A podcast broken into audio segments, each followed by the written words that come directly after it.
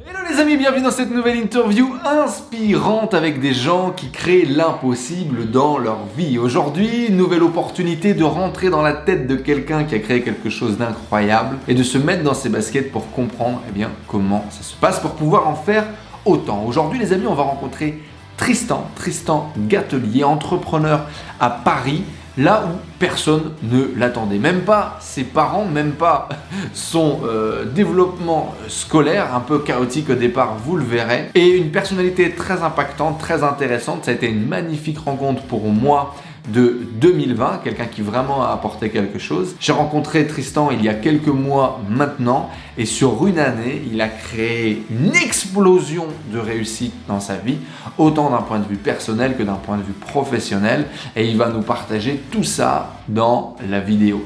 Il est encore en train de péter les records depuis qu'on a fait cette interview. Il y a plein de choses hyper intéressantes qui se sont passées dans sa vie. Il a encore démultiplier ses résultats. Donc je vous invite vraiment à suivre cette interview très inspirante qui va vous donner peut-être la direction, peut-être des conseils, peut-être l'état d'esprit de comment est-ce qu'il a fait pour transformer sa vie et son business. On est parti, c'est maintenant. Faites bien évidemment savoir ce que vous pensez dans les commentaires juste en dessous. Laissez un énorme like, abonnez-vous à cette chaîne YouTube pour plus de vidéos inspirantes, plus de plans d'action pour créer votre vie de rêve, réaliser vos rêves de gosse ça se passe juste en dessous sur le bouton rouge.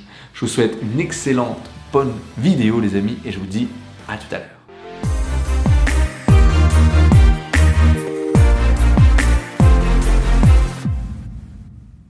Yo Tristan, comment tu vas? Salut Enzo, bah écoute, ça va très bien et toi? C'est un vrai plaisir pour moi de t'avoir aujourd'hui euh, sur le podcast, de pouvoir discuter avec toi. Je suis très content. Ça fait euh, pratiquement un an. On va bientôt souffler notre petite bougie anniversaire euh, depuis lors qu'on se connaît et, ça me fait plaisir de t'avoir bah, après un an sur le podcast. Bah, effectivement, merci déjà de m'avoir invité. C'est vrai que ça va faire un an. On, bah, a été en contact à partir de à peu près décembre, si je dis pas de bêtises. Donc, d'ici un un mois et demi, euh, effectivement, on pourra fêter les un an, comme tu dis. Tristan, tu as quel âge aujourd'hui? J'ai 26 ans. Et à 26 ans, et on a déjà, on a déjà plus de cheveux. Mais on... on a déjà plus de cheveux, frérot. Pour tous ceux qui sont sur le podcast, Tristan, il a une boule parfaite, si tu veux, qui lui sert de crâne, magnifique, et qu'une petite beubare. Il a ce petit style de hipster parisien, tu sais, crâne rasé, petite beubare, petite lunette euh, euh, geeky, effectivement, c'est parfait. En plus, il a tendance, durant nos meetings, en général, à mettre euh, la, caméra comme ça un peu haute. On voit que son, son magnifique crâne à deux doigts, si tu veux, il se pousse un peu à la salle, on l'appelle Monsieur Propre. Voilà, c'est comme ça. c'est presque ça, effectivement. Ça a commencé quand, du coup, la calvitie, frérot? On en parle ou... Bah, si tu veux, si tu veux. Euh, mais tu sais que le, pire dans cette histoire, pour tous les, toutes les personnes qui nous suivraient et qui auraient ça, en fait, tu... Force, tu force à tous les frérots. Ouais, mais en fait, non, c'est même pas un problème en réalité. En fait, le problème, il est pendant la phase de transition. Mais en fait, en réalité, tu te rendras compte que quand au moment, à partir du moment où tu vas assumer, c'est là où tous tes problèmes vont disparaître. Super. Ouais, on commence la première clé développement personnel comme ça, bam, qui est envoyé. Non, mais, non, mais vraiment, genre, euh, en fait, euh, en fait, tu te rends Ça n'a pas été trop dur à vivre, quoi, pour toi. Ah non, non, non, même, euh, enfin, tu vois, la plupart des mecs, la première chose qu'ils vont penser, ouais, surtout, tu sais, à, à, mon âge, tu vois, 25, 26 ans, on va se dire, ouais, comment ça va se passer avec les nanas, est-ce que je vais toujours plaire, etc. Alors, moi, je vais vous dire la vérité, les gars. Oui, bien entendu. Si, si, si, vous savez, bah, si après, ça dépend, bien entendu, votre, on va dire votre niveau de base, mais, mais ça va rien changer. Et puis, si vous travaillez sur vous, il n'y a aucun souci à vous faire. Voilà. C'est ton côté Bruce Willis, quoi. Ça, ça marche grave avec ta Non, mais il n'y a aucun souci. Vraiment aucun souci. Tristan, tu as été salarié dans l'IT, dans la tech pendant quelques années avant de te lancer dans un projet fou de vendre des vélos électriques? Alors, c'était plus du marketing, mais effectivement, j'étais un peu le, le, le, Tecos guy d'une équipe marketing. C'était plus ça. Ouais, le Tecos guy d'une équipe marketing. Avant de te lancer dans un projet de vélo électrique, aujourd'hui, tu es entrepreneur à ton compte. Tu vis la moitié du temps à Paris et l'autre moitié du temps au Brésil. Ouais. Ça a l'air sympa quand même effectivement, bah, c'est parce que ma, ma, chérie est brésilienne, donc forcément, euh, on, se voit souvent. Alors, on essaie de se voir au maximum avec le Covid. En ce moment, c'est pas facile. Euh, mais du coup, oui, euh, du coup, là, je, je, retourne au Brésil là d'ici même pas quelques semaines. Je vais tu vas pouvoir nous raconter, tu vas pouvoir nous raconter tout ça. Comment t'en es arrivé finalement à te créer cette vie de, de voyageur, d'amateur, de passionné du Brésil? Mais avant ça, quel type d'enfant t'étais quand t'étais gosse, toi, Tristan? Alors, euh, j'étais vraiment. Euh, Et me dis pas que tu as préparé cette question parce que je sais que tu écoutes le podcast. Non, effectivement, non, non, j'ai préparé vraiment zéro question. Donc, euh, non, non, je vais, tu peux, tu peux m'avoir. Euh, j'étais un enfant qui était très, très curieux. Je touchais vraiment à tout. mais vraiment, j'avais aucun. Je voulais tout faire et je me lassais très vite, en fait. Hmm. C'est-à-dire que je testais un truc, je trouvais ça trop cool. C'était genre ma passion pendant trois jours et puis je changeais. La base. C'était un peu ça. J'ai pas trop changé en réalité. T'as toujours énormément de passion aujourd'hui? De petit, ouais, je suis toujours, je ressemble encore à mon, à mon petit, euh, petit enfant comme quand j'étais enfant. Ouais. C'était quoi tes rêves de gosse quand euh, quand étais enfant? J'en avais pas particulièrement. Euh, j'ai un peu voulu tout faire. J'ai vraiment, je pense que tous les mois, je voulais faire un nouveau métier. je, voulais... ouais, je suis passé partout, par toutes les phases. Euh, j'avais pas spécialement de, de, de rêve particulier. Euh, ou alors j'en avais beaucoup trop pour que je puisse m'en rappeler d'un seul, en fait, c'est plus ça. Ok, c'est intéressant. C'est peut-être plutôt ça, en effet. c'est sûrement ça. Et toi, ça, ça s'est passé comment, du coup, euh, l'adolescence, euh, les études, etc.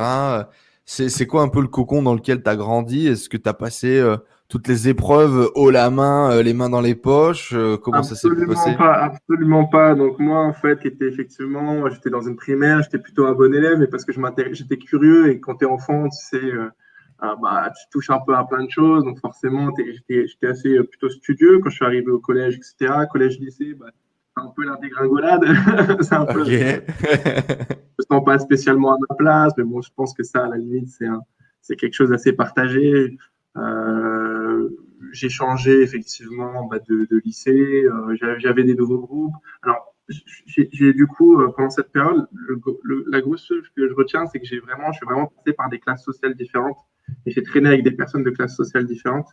Euh, et du coup, euh, c'était, c'est très intéressant. Euh, encore aujourd'hui, bah, du coup, j'ai encore des contacts de cette période.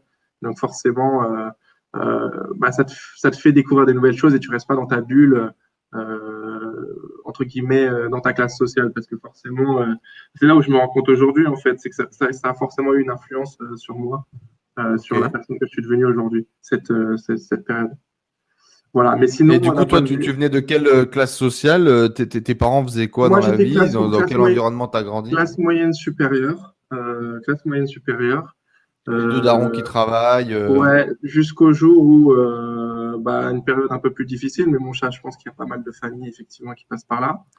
Euh, et puis, euh, et puis, je me suis retrouvé euh, en fait avec les deux opposés, c'est-à-dire bah, avec vraiment les, riches, vraiment des, riches riches, et je me suis retrouvé aussi à l'inverse avec des gens un peu plus de classe populaire.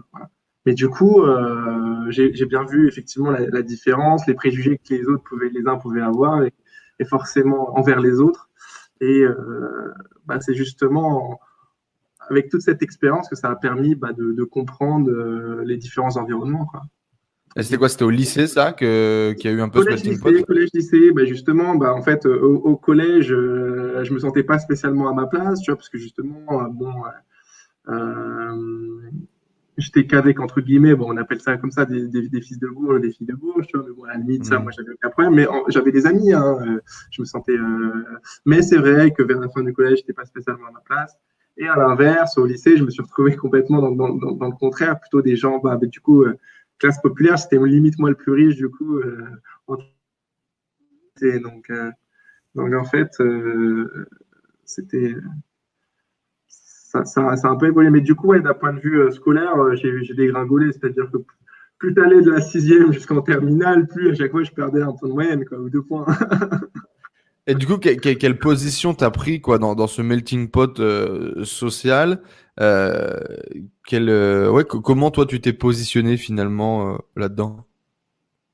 Et bah en fait justement, je me suis, je pense que je me suis jamais réellement positionné. Et du coup, euh, à la sortie du coup du lycée, je savais pas vraiment euh, qui j'étais parce que je me rendais compte que je pouvais avoir des amis partout. Euh, je, je, me, mettais moi-même pas forcément dans un dans un, environnement spécifique ou ce genre de choses. Et et puis et puis voilà quoi. Donc en fait, à la fin du lycée, je vais pas te cacher que j'étais complètement du père. Hein. J'étais j'étais perdu et et je savais pas du tout ce que je voulais faire. Je me suis dit bon bah j'aime bien tout ce qui est euh, euh, tout ce qui est euh, sciences, science, tout ce qui est biologie. Je veux, je veux être vétérinaire. J'ai tenté du coup des études de vétérinaire. Ok. Voilà. Donc donc pour ceux qui savent, les études de vétérinaire, bah, après c'est un concours. Il y a trois manières de rentrer dans le concours. Moi du coup j'ai fait une classe préparatoire aux grandes écoles. Sauf que entre temps j'ai j'avais, je pense, pile poil la moyenne pour être euh, accepté, on va dire, euh, de justesse quoi, dans, dans, les CPGE.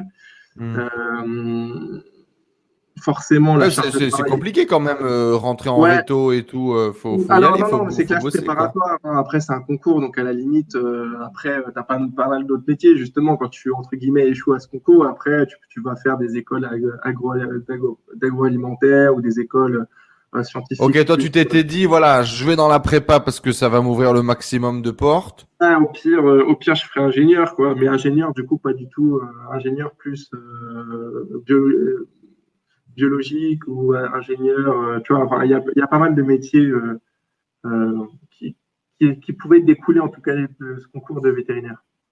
D'accord, ok. Et du coup, bah, charge de travail énorme. Bon, à la limite, les deux premiers mois, ça m'a un peu secoué, mais bon, euh, euh je me suis accroché en réalité euh, les, deux premiers mois, mais après, je me suis rendu compte que c'était encore un environnement que je connaissais pas. Moi, je me rappellerai toujours de, ce mec. Alors, en fait, je sais pas si, si, tu connais tout ce système des CPGE, mais en fait, tu as ce qu'on appelle l'école. En gros, l'école, c'est quoi? C'est une sorte d'interrogation orale avec euh, avec des professeurs où tu, es entre, en tout cas moi dans mon école, on était maximum trois et on était trois à se faisait pendant une heure à, à être en sorte de contrôle avec un professeur et Et moi, je me rappelle, vu que j'étais plutôt bon en anglais, euh, il y avait le petit premier de la classe pour vérifier que je passe pas devant lui d'un point de vue point. Il attendait à la, fin de la fin de l'école d'anglais pour vérifier que je, je passais pas devant lui. Donc, euh, ambiance assez spéciale, mais euh, je me suis dit, ouais, non. ambiance concours, quoi, un peu. Ambiance, on est là. Euh. C'était même c'était un peu malsain dans le sens où tu avais des gens qui étaient plus en mode pour s'entraider. Moi, j'essaie vraiment de développer ça. Le but, c'était tout gagnant. De toute façon, on est, on est une classe, c'est pas une compétition interclasse, une compétition nationale. Donc, pourquoi se mettre déjà des bâtons dans les roues dès maintenant Ça n'a aucun intérêt. Et, donc, du coup, euh, comment est-ce que tu vas réussir à naviguer dans ce monde-là -là, Qu'est-ce qui va ah, bah, J'ai pas navigué. Là, justement, c'est à ce moment-là où euh, je me rends compte, putain, qu'est-ce que je suis en train de faire? T'as sombré, frérot? T'as sombré? T'as pas navigué? Ah non, j'ai sombré. En fait, pourtant, j'avais des, des, bons résultats. Franchement, je m'étais accroché d'un point de vue scolaire, etc. Vraiment, je m'étais vraiment accroché, mais c'était juste euh, je me suis dit, je peux pas rester deux ans dans, ce, dans, dans cet environnement, dans cet environnement. En fait, c'était plus ça. C'était même pas une question de, de travail ou une question de, de choses à faire. C'était vraiment une question d'environnement. Tu étais à Paris du coup à ce moment-là déjà Ouais, j'étais à Paris. J'étais, enfin, j'étais en banlieue et du coup, effectivement, je venais, euh, j'allais à Paris. Et, euh, et, du coup, euh, donc à la suite de ça, je vais pas te cacher, donc là c'était complètement, complètement perdu. Euh, je savais pas ce que je voulais faire. J'ai arrêté du coup du jour au lendemain. Euh, ma mère a été très compréhensive. Elle me disait bon, écoute, bah, c'est pas grave, tu vas te prendre une année pour toi. Qu'est-ce qui motivait justement ta décision de, de, partir en veto, de faire des longues études? Est-ce que tes parents étaient derrière toi? Est-ce qu'ils te voyaient un avenir tout tracé? Est-ce qu'ils te laissaient plutôt le choix de faire un peu ce que tu veux? C'était comment chez toi? Non, non, moi en fait c'était parcours très classique. Mon père était, a, fait une école d'ingénieur et s'est dit bah toi il hmm. faut que tu fasses pareil. Moi du coup j'ai suivi bêtement ce qu'on me disait et depuis que vu que j'ai suivi bêtement, bah, c'était pour ça. Aujourd'hui je me rends compte qu'en fait c'est parce que euh, on m'a moi-même, enfin on m'a on m'a enfermé dans un dans un parcours assez spécifique qui me convenait absolument pas. Hmm. Et que je suivais bêtement euh, sans avoir connaissance d'autres potentiels parcours en fait. Ouais, ça te posait la question quoi finalement. Ouais, je me posais même pas la question posais même pas la question de qu'est-ce qui pouvait exister ou qu'est-ce que je pouvais faire à côté. Ou même j'avais des petites notions, mais en réalité c'est tellement vaste que tu te rends pas compte forcément à ce moment-là euh, ce que tu veux, que tu peux faire ou ce que tu as On est du père, on va pas se mentir. Ah non, Gamin, euh, fac, euh, machin, euh, t'as passé 18 ans, t'es censé être un adulte, t'es complètement du père. Ah non, moi personnellement, à, à 18 ans, du coup, j'étais complètement perdu. Et, et du coup, année où je fais, où je fais un peu rien, clairement rien, on va dire. je fais strictement rien. Où, euh, où bah, du coup, euh, L'année année de césure qui est censée euh, te, te donner la possibilité de partir faire un stage à l'étranger, de Ah non, partir découvrir le monde. euh, C'était plus, euh, du coup, on fumait euh, de la chicha, on fumait des joints et, et on allait en soirée. Quoi. Voilà, donc, euh, je La vais je vais pas te cacher que c'était surtout une année comme ça. Euh, et puis, euh, et puis du coup, euh, Tu décides de réorienter peut-être, tu décides de... ouais. Et en fait, Après un, an, après un an avoir fumé des chichas, t'avais la tête un peu gonflée, t'as dit... En fait, c'est ma mère, elle a été, elle a, elle a eu raison de faire quelque chose. Elle m'a dit bon bah du coup, on va pas faire des trucs système d'orientation et tout. On va aller voir des, des gens qui étaient professionnels dedans. Tu vois, c'était un peu nouveau à l'époque, euh, des systèmes euh, en mode ouais, on va te conseiller avec test de personnalité, euh, ce genre de choses. Ok. Et j'ai fait ça. Et en gros, moi, moi, la nana, je me rappelle, elle m'a dit, mais toi, en fait, vu que tu veux tout faire, le but, bah, pour l'instant, il faut pas que tu te fermes de porte. Donc, euh, c'est ce que tu vas faire. Tu vas, on va, le mieux pour toi, c'est que tu fasses les concours d'école de commerce. Parce que de toute façon, dans tous les cas, c'est des concours. Donc, en réalité, tu n'as pas besoin de, t'as pas besoin de, de venir de- d'endroits spécifiques. Euh, tu vas directement passer les concours et puis au moins, tu verras, tu as, des écoles avec des associations, tu pourras faire plein de trucs, tu pourras peut-être euh, peut-être trouver un truc qui te plaît, tu vois. Ah ouais, tu repars quand même pour la voie royale un peu. On repart en concours d'école de commerce, qui est quand même encore une fois assez chaud quand même. Ouais, mais c'est un concours. C'est un concours en fait, c'est pas un. Et puis tu as, un concours d'école de commerce, mais après moi je tape pas les, je tape pas le top. En fait, ce qui est difficile en réalité pour les écoles de commerce, c'était le top 3 ou top 4, je sais plus où sont on est aujourd'hui, j'avoue de pas trop suivre. Mais c'est uniquement si tu veux faire euh, euh, les trois premières euh, grandes écoles, tu vois, où c'est là où ça va être compliqué. Ouais, les decks, les scènes et je sais pas. Ouais, a HEC, les decks, ouais, HEC. mais, à, mais, à, mais à part ça, après, à, à part ces écoles, c'est aussi sur concours, on va dire que c'est c'est plus accessible, quoi. Tu, Ok. tu peux, si tu es plutôt bon, enfin, tu peux te débrouiller. Quoi. Et du coup, euh, j'ai passé les concours, j'ai réussi euh, les concours. Euh, donc les oraux se passent un peu à, à chaque fois dans les écoles. Moi, c'est simple. J'ai, je me suis inscrit à toutes les écoles. J'ai passé les concours sur toutes les écoles. Ok. Mais vraiment, j'avais rien à faire. Donc, j'ai passé les concours de chaque école. Et euh, je me suis retrouvé avec effectivement à la fin euh, 8-9 écoles qui voulaient de moi. Quoi. Ah oui, quand même, ouais. D'accord, t'en Ouais, as pas fait. Euh, t'as- Ah allais en fait quoi. une quinzaine, J'en ai fait une quinzaine. J'en ai fait une quinzaine. ouais. Ah, je les ai toutes faites, je crois. toutes, bah, toutes celles euh, hors, euh, qui sont sur concours. Hors, euh, il y, a, il y a deux concours, je sais plus comment ça s'appelle. Je crois que c'est Sésame à tout plus 3 où il y en a- j'ai fait de- plusieurs concours. Euh, et puis, euh, et puis voilà, quoi. Du coup, je me retrouve en, en école de commerce. Et puis, On est parti pour 5 ans, du coup? Euh, alors, c'est 3 plus 2, c'est-à-dire que tu as un diplôme à. Du coup, justement, vu que je savais pas trop ce que je voulais faire, j'avais effectivement des écoles où c'était. Tu obligé de rentrer et tu sors, c'est bac plus 5, tu obligé de te taper 5 ans. Et tu en avais d'autres qui étaient plus flexibles, en mode, euh, bah, on te file un- quand même un diplôme, parce qu'on est. Il te donne une licence intermédiaire. Ouais, on te file, on te file un plus 3 et puis si tu veux continuer, bah, bien entendu, tu as un nouveau concours, mais euh, en fait, c'est- c'était juste ça le problème, c'est que de ces écoles-là, tu es obligé de te retaper un nouveau concours après le plus 3 si tu veux faire un plus 5. Mais au moins, tu as, un plus 3. T'as un plus c'est- 3 intermédiaire. Moi, pour information, petite note à bene. Personnellement, j'ai réussi à sortir un diplôme plus 2 de mon école supérieure qui, à la base, n'existe pas, frérot. On le donne pas, le bachelor. Mais moi, j'ai chopé le bachelor. euh, j'ai chopé le, le, le bachelor, du coup, le plus 2. Ces enculés m'ont demandé 150 balles pour avoir le diplôme papier. Voilà. C'est que du business, ça, sur les 150 balles. écoles. C'est un truc de c'est que ça, ça m'étonne pas. Et euh, Et bah, donc, du coup, tu, je fais me suis ton- bien- tu, tu prends une qui te permet d'avoir un plus 3 intermédiaire en te disant au pire j'ai une porte de sortie. Ouais, c'est ça. Mais en fait, je me rends compte, c'est quand, quand je suis arrivé là-bas, même si bon, euh, tout le cliché des écoles de commerce est, est même 120% vrai, c'est-à-dire que c'est c'est- tout ce qui tout ce que vous voyez en film dans les écoles de commerce, en tout cas dans la mienne, c'était ça en pire. Mais c'est- C'est-à-dire, du coup, c'est- quoi les clichés qui t'ont marqué le plus? Bah, cliché, c'est euh, euh, les soirées euh, les soirées étudiantes, le pouvoir du BDE, le bah, tout, les, tout le côté associatif derrière, ce genre de choses. Mais non, bon, bon délire du coup.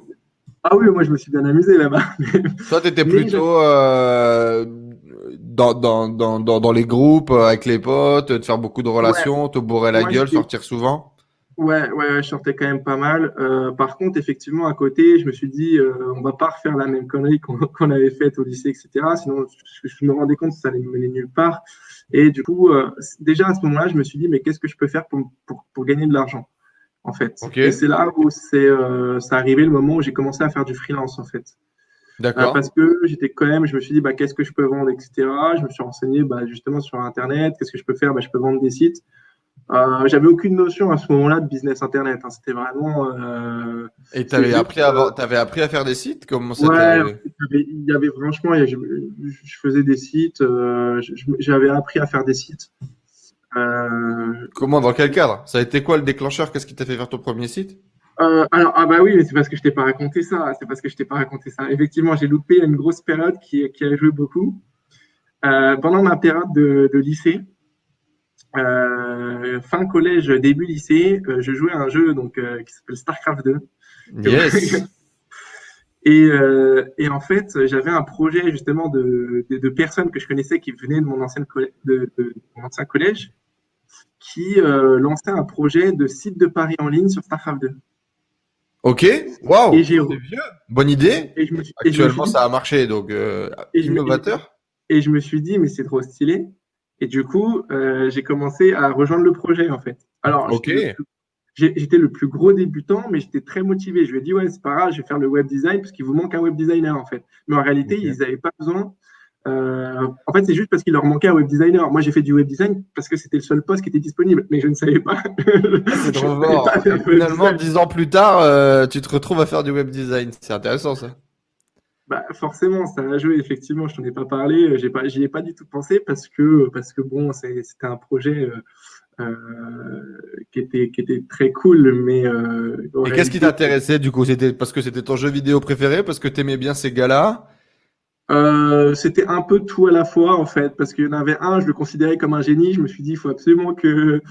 Je me suis dit, c'est Mark Zuckerberg, en fait, donc il faut, que je sois avec, faut, faut que je sois avec. Ouais. donc. Donc, euh, donc euh, Genre le mec était clever et tu t'es dit euh, cool. tu avais déjà cette notion du coup de monter des projets à l'époque? Tu avais envie de créer des choses? Pas du tout. Alors oui, oui, si. J'ai toujours. C'était ce côté curieux. Si, j'étais très initiateur de, de, projets. pareil, avec mes, mes potes de lycée, on avait un groupe d'airsoft, ce genre de choses. Si, on avait quand même des. on avait quand même des, des, des activités que, que je rejoignais qui étaient un peu, un peu, on va dire, communautaires et de projets. Mhm. euh, ouais, du coup, donc j'ai monté un site de paris en ligne qui s'appelait sc2bet.com qui a disparu depuis longtemps, mais en fait, nous, on est très contents parce qu'on se faisait inviter du coup au tournoi. Euh, bah ouais, parce que du coup, on fournissait même une, on fournissait, on était un des premiers à faire ce qu'on appelle des overlays de jeux vidéo. On avait développé, euh, bon, c'est pas moi, mais du coup, forcément, j'avais travaillé sur le projet, euh, du coup, sur le design de l'overlay. Euh, on vend, en fait, on proposait nos overlays gratuitement qui permettaient pour les par exemple, pour les streamers, les jeunes streamers de l'époque, il en avoir beaucoup. Qui permettaient d'afficher la cote du joueur, euh, du coup ses statistiques passées, etc. Et du coup, euh, en fait, on le proposait gratuitement, mais en échange, on avait une petite promo euh, sur notre site. Il y avait, ouais, ça faisait, il y avait le, votre design, j'imagine, dans l'overlay, ce qui permettait de mettre en avant votre site. Exactement, exactement. Et vous avez fait des ventes, vous avez gagné de la thune avec votre. On a gagné 0 euros, c'était vraiment un projet passion. On n'avait pas du tout la structure légale pour faire des paris en ligne, donc en fait, bah on, c'était nous, on rentrait, c'était vraiment un projet passion, on rentrait les statistiques, etc. Il y avait une personne dans l'équipe qui était dédiée à rentrer les stats. On avait de loin le site le plus complet. Il y avait des gens qui venaient juste sur notre site pour, pour euh, avoir en fait des, des, chiffres que nous, on était les seuls à sortir parce que carrément, je me rappelle, là, il était très motivé. J'ai aucune idée de ce qu'il devient aujourd'hui, d'ailleurs, cette personne.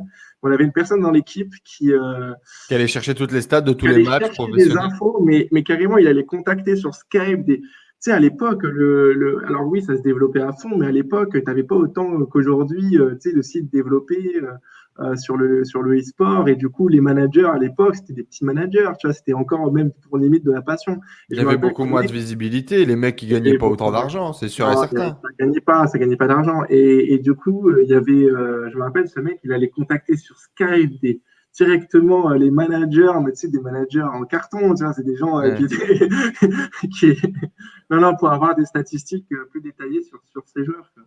C'est fou. C'est fou.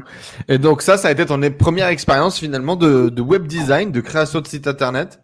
Ah, euh, il, était, très moche le site, mais, effectivement, euh, c'était ma, ma première expérience. Ça t'a plu? T'en as fait d'autres derrière? Que, Comment ça s'est... Ouais, bah après, effectivement, dès que j'avais des potes, bah, par exemple, là, je t'ai parlé de mon airsoft, forcément un site d'airsoft, que pareil, avec du maintien, avec un forum, avec machin.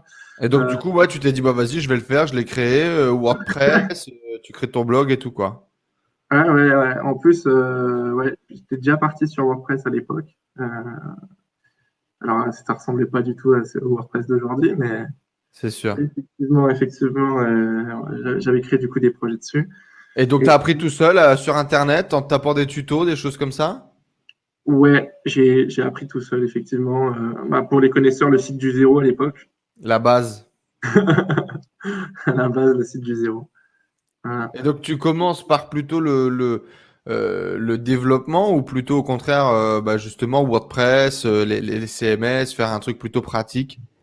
Au début, je fais vraiment du web design pur parce qu'il manquait vraiment un bah, web designer dans l'équipe. Un web designer dans l'équipe. Frère, s'il manquait une cheerleader dans l'équipe à l'époque, tu aurais peut-être fini on ne sait pas, on sait pas. C'est exactement ça. J'aurais fait quand même. Voilà. C'est trop fort. C'est trop fort. Et à quel point tu dis que ces expériences un peu finalement euh, incongrues, quoi, tu vois, pas prévues, euh, pas du tout euh, voulues, à quel point ça a finalement euh, drivé ton futur aujourd'hui, dix ans plus tard? Bah, En fait, là, pour le coup, c'était une opportunité que la vie m'a laissée, bah, je l'ai saisie, tu vois, j'aurais très bien pu pas la saisir. quand je te dis je l'ai saisie, c'est pas on est venu me voir et on m'a dit ouais, est-ce que tu veux faire partie de l'équipe? Non, ça s'est jamais arrivé. J'ai entendu parler qu'il y avait ça. Je dirais, les gars, vous avez besoin de quoi? Comment je fais? Je peux faire pour vous aider Moi, je veux faire partie de l'équipe. Non, non, mais on n'a on a pas besoin de toi. C'est bon, on est assez. Ah, mais non, non, moi, je veux vraiment faire partie de l'équipe parce que qu'est-ce que je peux faire Ah non, c'était comme ça, c'est passé comme ça. Donc, euh, c'est trop fort quand même que dix ans plus tard, c'est un peu finalement le métier que tu fais. À quel point tu dirais que ça a impacté ton futur, ces projets passion? Bonne question, tu vois. Bah, je ne m'étais jamais vraiment réellement posé la question avant. Je me doute, il n'y a qu'à Enzo pour te poser des questions pareilles. Il n'y a, que Enzo, effectivement. Euh, J'en sais rien, mais forcément, ça, ça, a joué en fait parce que. Euh, en fait, ça m'a. Ouais, si, ça a joué parce que du coup, ça m'a appris à la base, vraiment la base. Je pense pas que j'étais j'étais même niveau moyen. Je pense que j'étais encore niveau débutant euh, après tous ces projets. Euh, mais vraiment débutant, débutant. Euh, mais, j'ai créé tes premiers sites. Ouais, j'ai quand même eu, après, en étant étudiant, quelques contrats. Euh, ouais, donc c'est là où du coup tu décides de faire du freelancing quand tu es en école ouais, de commerce. J'ai statut micro-entrepreneur. Alors au début, euh, ouais, j'ai ouvert un statut micro-entrepreneur. Euh, Et comme ça le statut, bah, en fait, à un moment, je me suis rendu compte euh, qu'en fait, que j'avais eu un, un, contrat et puis il y avait. Quoi, par. Il y a un pote qui a besoin de. Moi, j'ai mon site de Airsoft. Il y a un pote, il a ouvert un bowling. Il demande à mon pote qui est-ce qui a fait le site. Ah, bah, tiens, c'est moi. Bah, du coup, tu fais le site, un truc comme ça Une recommandation? Exactement, ouais, c'est passé exactement comme ça. Et à un moment, bah, il y en a qui veulent faire les choses légalement, donc tout ton statut, en fait, tu savais même pas que ça existait, mais juste t'as pas de choix. Quoi. Donc tu te poses pas la question finalement de devenir entrepreneur, c'est plutôt ça, il faut faire un site pour Jean-Pierre, il va me payer euh, peut-être 500 balles euh, et voilà quoi. Exactement ça. 500 balles pour moi à l'époque c'était une fortune. Hein. et c'était 500 balles du coup? Ouais, c'était ouais, je crois mon premier contrat que j'ai vendu, ça devait être c'était même pas un site, j'avais vendu une plaquette, j'avais vendu ça à 250 balles. Euh, c'est beau hein deux, deux plaquettes. Non, non, deux, deux, deux, plaquettes, mais non, en réalité, euh, il y avait deux plaquettes, mais il y avait d'autres trucs à côté. En réalité, non, non, c'était. Oui, bah, il te l'a mise, il a rajouté des upsells gratos. mais... Frère, moi, mes premiers sites WordPress que je vais vendre, je vais les vendre 100, balles. Hein. 100 balles, frère. Et j'avais l'impression que c'était le bout du monde à l'époque. Euh, ouais, bah, je, je comprends. enfin bref, du coup, tu vas mettre ton, statut comme ça et tu vas commencer à faire tes premiers sites pour des clients que tu connais pas sur la base de, bouche à oreille. Et donc quoi? L'odeur de l'argent euh, va te plaire? Tu vas te dire, bah tiens, du coup, je vais en faire plus, je vais essayer de trouver plus de clients. Qu'est-ce qui va se passer derrière? Euh... Ouais, en fait, non, mais je suis un peu passif, euh, peut-être par manque de confiance à ce moment-là sur, sur, sur le potentiel, mais en réalité, c'est que je sais pas vraiment ce que je veux faire, mais c'est là où je me dis, c'est quand même cool. Je, vois déjà à ce moment-là, euh, quelque chose d'assez sympa. En plus, ce qu'il faut savoir, c'est que du coup, entre-temps, euh, moi, moi j'ai fait un job. C'est-à-dire pendant toutes les vacances d'été, pour faire un peu de l'argent, tu sais, il y avait normalement, la première année, on, on, te demande de faire un stage en entreprise d'un mois et demi tu sais, pour tester. Moi, je me dis, non, mais vas-y, moi, j'ai besoin d'argent. J'ai trouvé un vrai taf. Donc, euh, normalement, tu as trois mois de vacances, mais je sais pas, j'ai pris un CDD de six mois. non, mais, okay. J'ai pris un CDD de six mois. Euh, je travaillais donc chez Free euh, et je faisais bah, les appels téléphoniques, partie commerciale. Le but, c'était de vendre de la Freebox. Quoi. Ouais. Première expérience en tant que télévendeur. ouais, télévendeur. Ouais. Encore, ça va, c'était limite assez cool, mais parce que c'était, j'allais pas appeler des gens qui voulaient pas être appelés, je rappelais des gens. Ouais, c'est le, rappel, le rappel, c'est la couche sympa des télévendeurs. Ouais, franchement, j'étais quand même dans la couche, dans, dans, la, dans, ouais, dans, la, dans la zone euh, tranquille, on va dire. Parce que ouais. c'est la partie commerciale, mais tu, tu fais des. Mais les gens ont laissé leur numéro de téléphone pour être rappelés, ça fait toute ouais. la différence. Tu peux faire Ceux des qui font du cold calling le savent, la famille. Grosse force à vous. Ouais, pour ceux qui font du cold calling, putain, bonne chance. Parce que pour le coup, euh, pour le coup, c'est vrai que c'est plus sympa. Ah bah c'est abrupt, hein. Le cold calling, c'est abrupt. Tu prends des claques dans ta tête toutes les semaines, tous les jours, tous les minutes, frère, effectivement. Euh, ouais. Et du coup, euh... c'est là où je me suis rendu compte j'ai vu la différence, entre un travail où, euh... déjà en plus, je travaillais, bah forcément, j'avais des cours à côté, je faisais du 16h, 22h.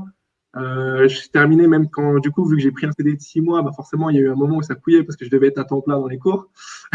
Ouais. j'avais un taf temps plein et j'avais des cours temps plein. Il y avait un petit problème technique. Bon, Ouais. heureusement, euh, heureusement, euh, il y avait euh, mon travail qui était samedi, dimanche, plus la semaine, c'était uniquement des horaires de soir. Donc, je pouvais m'arranger un peu avec les profs. Ok. Mais, mais du coup, j'ai bien vu que Mais du coup, tu as décidé quand même de continuer à bosser, tu as délaissé un peu les cours, quoi, finalement. Ouais, j'ai complètement délaissé les cours. Euh, j'ai comment- j'ai j'ai fait mes six mois, enfin quasiment. J'ai terminé un mois plus tôt. J'ai term- j'ai négocié. Ça les ça les dérangeait pas a priori Free euh, de, de rompre mon contrat un peu plus tôt. Donc on l'a rompu euh, au bout de cinq mois. Euh, je suis parti un mois plus tôt que prévu. Euh, mais euh, effectivement, ouais, ça. En fait, j'ai vu déjà à ce moment-là les intérêts d'être d'être entrepreneur en fait Ok. parce que euh, parce que bon euh, des horaires fixes euh, en plus euh, je sais pas ça me posait problème déjà à ce moment-là Ok. Et à ce moment-là, du coup, le côté entrepreneur pop dans ta tête, tu te dis, tiens, pourquoi pas plus de clients, plus de freelance, c'est quelque chose qui commence à devenir ou pas du tout? Ouais tout à fait. Je me dis bah effectivement je pourrais potentiellement si euh, bah après je, je savais encore pas trop ce que je voulais faire mais je me suis dit ouais je pourrais créer et vendre des sites. Je pourrais toujours faire ça. Si jamais j'ai un problème je pourrais toujours faire ça. Je le, je le prenais plus comme ça à ce moment-là. Ok. en mode euh, je pourrais toujours Mais on est toujours euh, focus, on finit l'école de commerce, euh, peut-être on va en ingénierie, peut-être on va au commerce, on sait pas encore, mais, euh, mais on y va, quoi.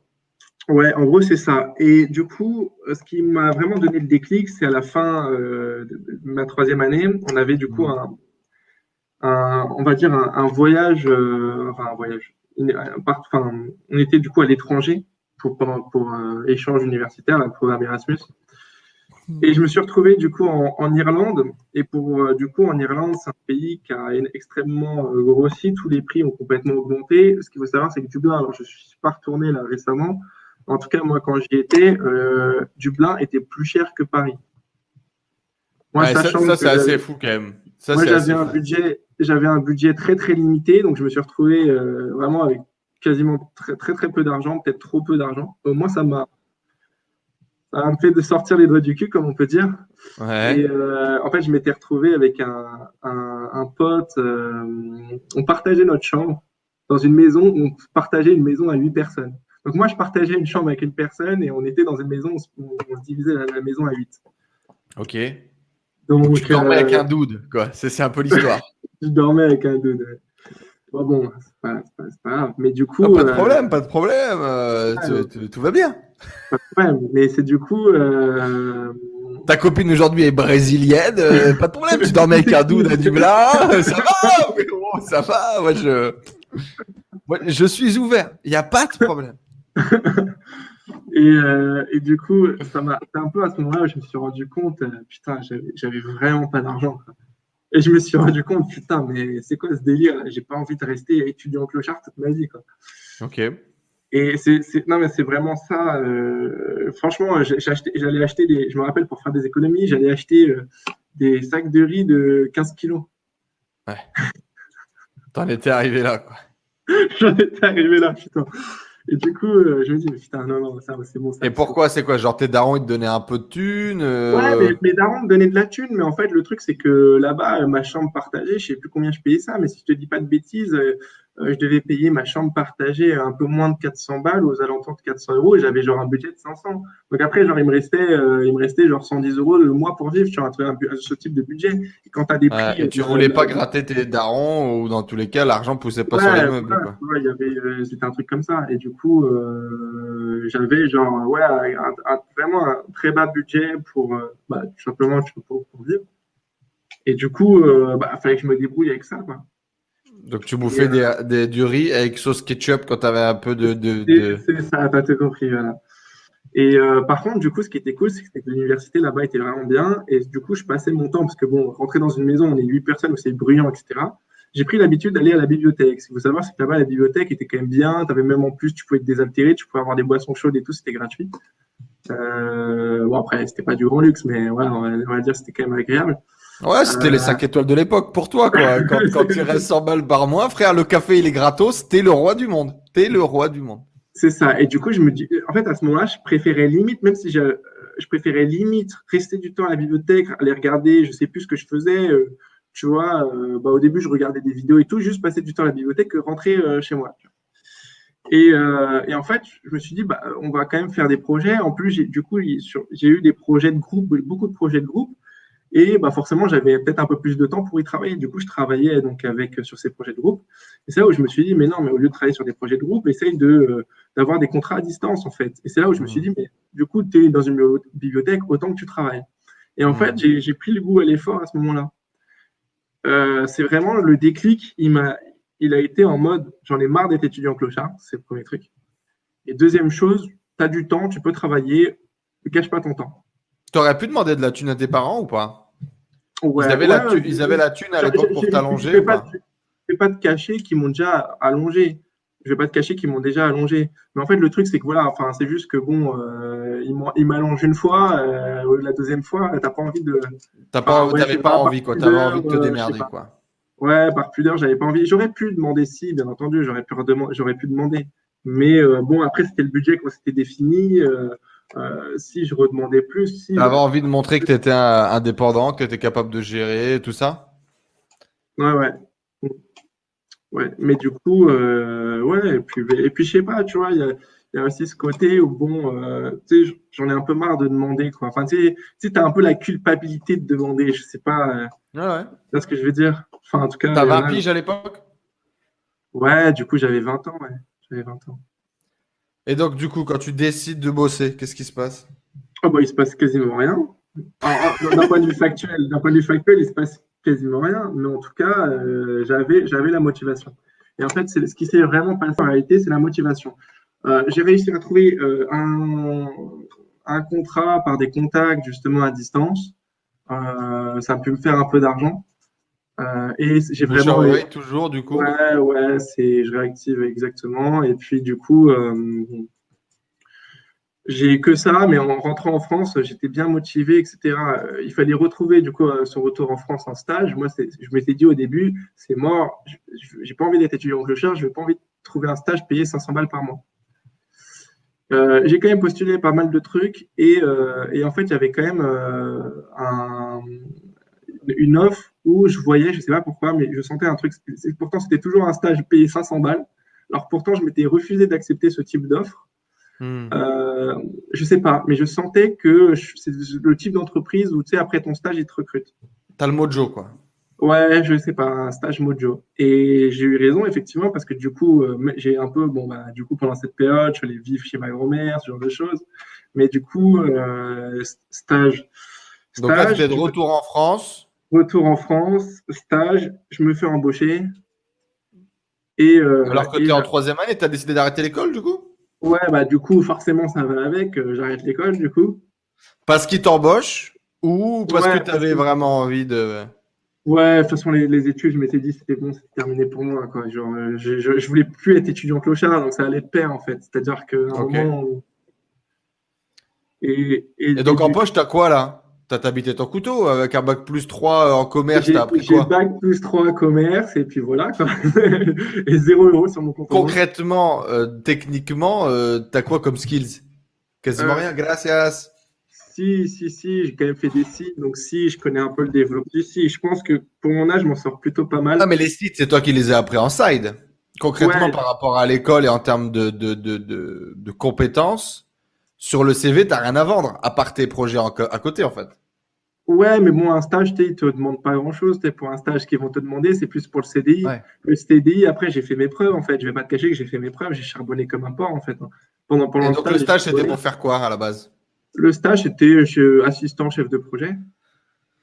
Sauf que du coup, moi, je me suis créé carrément, en fait, je me suis créé un métier là-bas. C'est-à-dire que vu qu'ils ont vu que j'étais quand même plutôt de niveau techniquement, moi, à côté, je me, formais, je me formais sur la technique. Donc à l'époque, tu avais fait quoi? Un, deux, trois sites en parallèle? Ouais, un peu plus quand même, un peu plus. J'en avais fait quand même un peu plus. Non, je pense, euh, je pense, non, peut-être le double. Ok. Le double. Et, euh, et euh, du coup, j'avais quand même bien. Ouais, si, j'avais quand même. Je pense, j'avais fait mes preuves en fait, tu vois. J'ai vraiment fait mes preuves. Du coup, ils ont vraiment poussé dans l'entreprise, enfin en tout cas mon groupe, et je leur remercie, ils ont vraiment poussé, encore aujourd'hui, je les remercie, ils ont poussé ma candidature vraiment à fond, à fond, à fond. du coup, j'étais recruté. Et, euh, et puis après, bah, il y a eu plein de changements en interne, on s'est fait racheter. Donc moi, en fait, je me suis, donc j'ai travaillé pour CCM Benchmark, qui a tous les sites. Euh, à la base, je me suis fait recruter par eux, mais quand je suis arrivé, ils venaient de se faire racheter par le groupe Figaro. Donc en fait, tous les sites internautes, Journal des femmes, Journal du net, euh, tous ces sites-là qui appartiennent en fait maintenant qu'à un seul main group. Donc c'est là où tu tombes dans le web en fait. c'est là où tu sites que tu développais quoi. Exactement, je tombe dans le web à ce moment-là. Et, euh, et puis, euh, bah, salarié, salarié. Et puis, bah, du coup, j'ai un ancien collègue. Euh, lui, tu quoi pendant ce temps-là, du coup? Je vais dire, focus sur ton boulot Ouais, je suis vraiment ah. focus sur mon. Là, l'idée, tu sais, j'ai un peu ce côté, tu sais, je me dis, je sais pas pourquoi maintenant je l'ai plus du tout, mais j'avais un peu ce syndrome à l'époque en mode en me disant, ouais, mais moi je suis que bac plus 3, en plus on m'a recruté comme ça, c'est ma seule expérience, si je la foire, euh, tu vois, je sais pas, j'avais cette mentalité à l'époque que j'ai Tu voulais bien faire les choses, quoi. Bah, je me suis dit, euh, sais, j'étais encore un peu, euh, on va dire, matrixé dans le côté, ouais, faut que tu trouves un job, faut que tu un emploi, faut que tu un CDI, ce genre de trucs, tu vois. Ouais. Et du coup, vu que j'étais un peu matrixé encore à ce moment-là, bah, je me disais, il faut surtout que je, fasse une expérience nickel parce que bah, parce que c'est mon avenir qui en joue, quoi. Comment tes parents ils, vont gérer le fait que tu, tu... Ah bah, au début ils sont contre bien entendu que j'arrête mes études. Après bon ils sont quand même contents parce que j'ai un CDI et puis forcément le jour où je leur dis que je quitte le CDI euh, là c'est la fin. Ça va durer combien de temps du coup ton boulot? Tu vas le garder euh, pendant combien de temps? Je vais le garder deux ans et demi, quasiment trois ans si on compte le stage euh, avec quoi. Trois ans. Et donc, du coup, qu'est-ce qui va faire que tu vas passer à, autre chose? Est-ce qu'il va y avoir des up and down dans, le boulot? Raconte un peu. Oui, il y a forcément une certaine lassitude qui arrive au bout d'un moment, quoique mon poste a quand même bien évolué. Euh, non, globalement, c'est vraiment, moi j'ai une très bonne expérience euh, du salariat pour le coup. Euh, j'ai vraiment bien aimé cette expérience. En plus, j'avais des collègues qui, étaient top, etc. Donc, j'ai vraiment, j'ai vraiment apprécié. Puis même, euh, enfin, je m'entendais bien avec tout le monde. Euh, j'aimais bien. J'avais aucun problème relationnel dans, ce. Et tu apprends le métier du web encore plus du coup. Ouais, et puis même, je vois que enfin, j'apprends beaucoup de choses. Euh, non, non, pour le coup, j'ai rien à redire. C'était vraiment pour ceux qui veulent aller travailler là-bas. En tout cas, du côté CCM Benchmark, c'est une très belle boîte. Pour le coup, moi, j'ai vraiment euh, bien, bien apprécié travailler là-bas. Non, c'est juste. Qu'est-ce qui va te décider du coup alors En fait, c'est juste que moi, j'avais encore cette petite flamme que quand j'étais freelance, qui était encore là. Et puis, en fait, il y a eu un moment décisif où c'est le jour où bah, j'ai un collègue qui me dit Ouais, euh, euh, moi, moi j'ai envie d'être entrepreneur, j'ai potentiellement une piste, viens, on monte un truc à deux, quoi. En gros. À la base, donc, c'était monté un truc dans la main. Exactement, sauf que finalement, bah, c'était un projet à trois. Bon, toi, du coup, tu, connais un peu l'histoire, mais du coup, c'est pour ça, bah, c'est plus par opportunité. Je me suis créé une boîte de vélo électrique. Rien à voir. Rien à voir. Après, je m'occupais toujours de la partie, du coup, euh, distribution en ligne. Donc, je créais des sites, je m'occupais de toute la partie marketing, etc. Donc, aussi, il y a quand même un lien. Mais... Oui. Mais du coup, euh, un jour, tu rentres à la maison, papa, maman, je quitte mon CDI, je vais vendre des vélos électriques. Ouais, ça a été un peu plus progressif, c'est-à-dire qu'on développait le projet en parallèle au début. Euh, donc, euh, j'étais encore sur place. J'ai mis quand même six mois, un peu plus de six mois, quasiment entre six mois et un an, en fait, à partir, à partir du moment où le projet a été lancé. Enfin, on commence à Pas au moment où il était lancé, au moment où il est entré dessus. Et à ce moment-là, du coup, tu as l'impression d'être un entrepreneur, tu as, ce rêve de l'entrepreneuriat qui se développe en toi, tu te vois entrepreneur ou tu te vois juste le, le, tech guy finalement de cette autre entreprise dans laquelle tu as des parts? Bah Justement, en fait, aujourd'hui, à ce moment-là, ce qui m'énerve, c'est que moi, je me voyais entrepreneur, euh, mais je me rends compte que, et justement, c'est pour ça, je pense aussi, il y avait des raisons de, de, de, l'évolution qui a été différente et que finalement cette entreprise aujourd'hui est fermée, bien que bien qu'en réalité on ait tout vendu, que c'était un produit à succès et qu'aujourd'hui les vélos électriques est en plein boom, donc ça soit été, été quelque chose de très intéressant aujourd'hui. Euh, c'est parce que justement on me considérait encore comme le tech guy, c'était bien ça le enfin entre guillemets un des problèmes. Après il y en a eu d'autres bien entendu, et peut-être aussi de ma faute, mais mais euh, effectivement. T'as quel âge en même temps là quand vous lancez ce projet-là? 23, 24 Ouais, 24, 24, ouais, 23, 24, ouais. 23, 24. Euh, du coup, euh... les gens étaient plus expérimentés que toi. Ils avaient déjà monté des boîtes avant ou pas? Non, ils n'étaient pas. Alors, euh, ils n'étaient pas plus expérimentés, mais c'était un peu. Ils étaient plus âgés, ça c'est sûr. Euh, plus expérimentés, peut-être effectivement pour un qui lui, du coup, avait déjà une entreprise et que lui, justement, était déjà, déjà dans le vélo électrique, donc. Donc forcément, il a, il a forcément une expérience supplémentaire. Pour autre personne, non, c'est juste qu'il était plus âgé. Je ne dirais pas qu'il était plus expérimenté. D'accord. Et donc, du coup, comment est-ce que tu vas prendre cette décision d'arrêter de bosser et de te lancer à fond dans le projet? Euh, bah, C'était un moment, en fait. C'était aussi une décision du groupe, en mode, bah, forcément, euh, si on veut que ça réussisse, il faut, qu'on s'y donne à 100%, en fait. Et puis, c'est vrai que j'étais plus dans cette mentalité, et puis c'est là où le, développement personnel a commencé à arriver dans ma vie, où, euh, parce qu'en fait, je me, rendais, je me rendais quand même compte d'un problème, c'est que euh, j'avais quand même entendu plein d'histoires d'entrepreneurs qui rataient et je me disais, euh, moi, j'ai aucune expérience d'entrepreneuriat, donc pourquoi est-ce que moi je réussirais? Je me suis quand même mis, en fait, c'est à ce moment-là où j'ai quand même découvert le, développement personnel, vraiment, où je me suis mis plutôt activement, dans le sens où euh, je me suis dit, il y a, y a, un problème, il y a un truc. avant même qu'on parle de succès ou d'échec, hein, c'était vraiment en mode, il faut que je me forme. Quoi tu, tu avais peur d'échouer, en fait, finalement. Ouais, peut-être, peut-être, effectivement, peut-être. En tout cas, tu étais perdu, dans tous les cas. Je n'étais pas perdu, je savais, moi, ce qu'il fallait que je fasse, en tout cas, moi, d'un point de vue tâche, mais c'était plus en mode. Euh, je voulais. Enfin. Ouais, c'est peut-être plus pour des raisons de motivation, pour des raisons de d'assurance, de, ce genre de choses, tu vois. Ouais, se raccrocher à quelque chose, finalement. Peut-être, ouais l'expérience des autres. Et, donc, du coup, quand tu vas quitter, tu n'as pas de salaire. L'entreprise va marcher au moment où tu vas quitter. Non, j'ai pas de salaire, mais bon, mais, c'est l'avantage d'être enfant, c'est que du coup, on touche, j'ai négocié une rupture conventionnelle, donc tu touches le chômage. Donc tu, dis, euh, donc tu dis à tes parents, je quitte ton CDI, je, je deviens chômeur pour vendre des vélos électriques. c'est à peu près ça. Et qu'est-ce qu'on te dit? C'est à peu près ça. Euh, ma mère, elle, bon, elle me dit, bah, fais ce que tu veux. Écoute, plus que mon père, elle me dit, non, mais t'es bête, euh, tu devrais jamais faire ça. Euh, je veux dire, maintenant, le problème, c'est qu'on te filera jamais après. Euh, en plus, tu gagnais bien, en plus, on t'augmentait. Quel est l'intérêt qu'on t'augmentait? Je veux dire, tu vas gagner plus d'argent en étant salarié, tu vois, et en continuant d'augmenter comme tu as fait, que de, que de partir pour un projet où, bon, voilà, quoi. On ne sait pas trop où ça va nous mener. je pense qu'à ce moment-là, il n'osait même pas dire déjà, si tu arrives à faire le vélo, c'est déjà bien. Parce que vous n'aviez pas encore de, de, produits finis finalement? On avait des prototypes, mais c'était encore sur le papier. quoi. Ok. C'était pas finalisé. On avait, on avait, des protos aussi, on avait des protos, mais euh, on, les, les avait pas en stock. Euh. Et t'as pas peur à ce moment-là, du coup euh? Moi, en fait, si, alors, en fait, je stresse, mais c'est pas spécialement pour les bonnes raisons. Pour les bonnes raisons aujourd'hui que je me rends compte, c'est que je me suis mis à un stress pas possible sur en fait quelque chose qui était complètement stupide. je me suis mis à un stress sur l'argent et non pas sur en mode ouais, si ça échoue, que je je me suis mis un stress sur l'argent alors qu'en réalité, je touchais pour l'emploi. Tu vois ce que je veux dire? Je me disais, euh, bon, après, ils m'ont Tu vivais chez tes parents à ce moment-là? Ah non, j'ai toujours, euh, moi, du coup, euh, en fait, j'étais du coup avant chez ma grand-mère.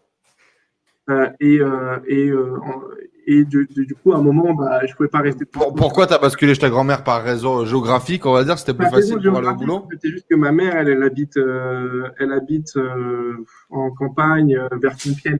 Et mon père, aujourd'hui, il habite à moitié de moitié euh, il habite euh, euh, à la fois chez ma, à la campagne, dans la maison de campagne du coup de chez ma grand-mère. Aujourd'hui, ils y sont aujourd'hui, mais à l'époque, ma grand-mère habitait Boulogne. et la moitié de l'année, il habite en Corse. Ah, c'était plus proche en tout cas pour aller au boulot. Bah, c'est juste que ouais, de Boulogne, moi j'étais mon taf était en région parisienne, je, venais de Boulogne. Et du coup, à un moment, je me suis pris du coup un appart à Paris que j'ai toujours d'ailleurs aujourd'hui quand j'étais salarié. Du coup. D'accord. Et, donc, ça euh, ça te stresse pas, euh, ton loyer à Paris avec le chaume du, tout ça, euh, pas de problème. Bah, justement, en fait, c'est si, justement, j'étais très stressé et justement, c'est là où je me rends compte aujourd'hui que j'aurais pas dû être stressé pour ça. Parce que en réalité, en réalité, bah, es quand même, es quand même assuré par Pôle emploi. Et puis même, tu te rends compte que bah, te créer des revenus, on va sûrement discuter, à parler après, mais créer des revenus, là, tu as forcément une traversée du désert, mais la traversée du désert, tu peux la minimiser. Quoi. Il y a aujourd'hui mmh. des stratégies pour minimiser cette stratégie du désert. Quoi.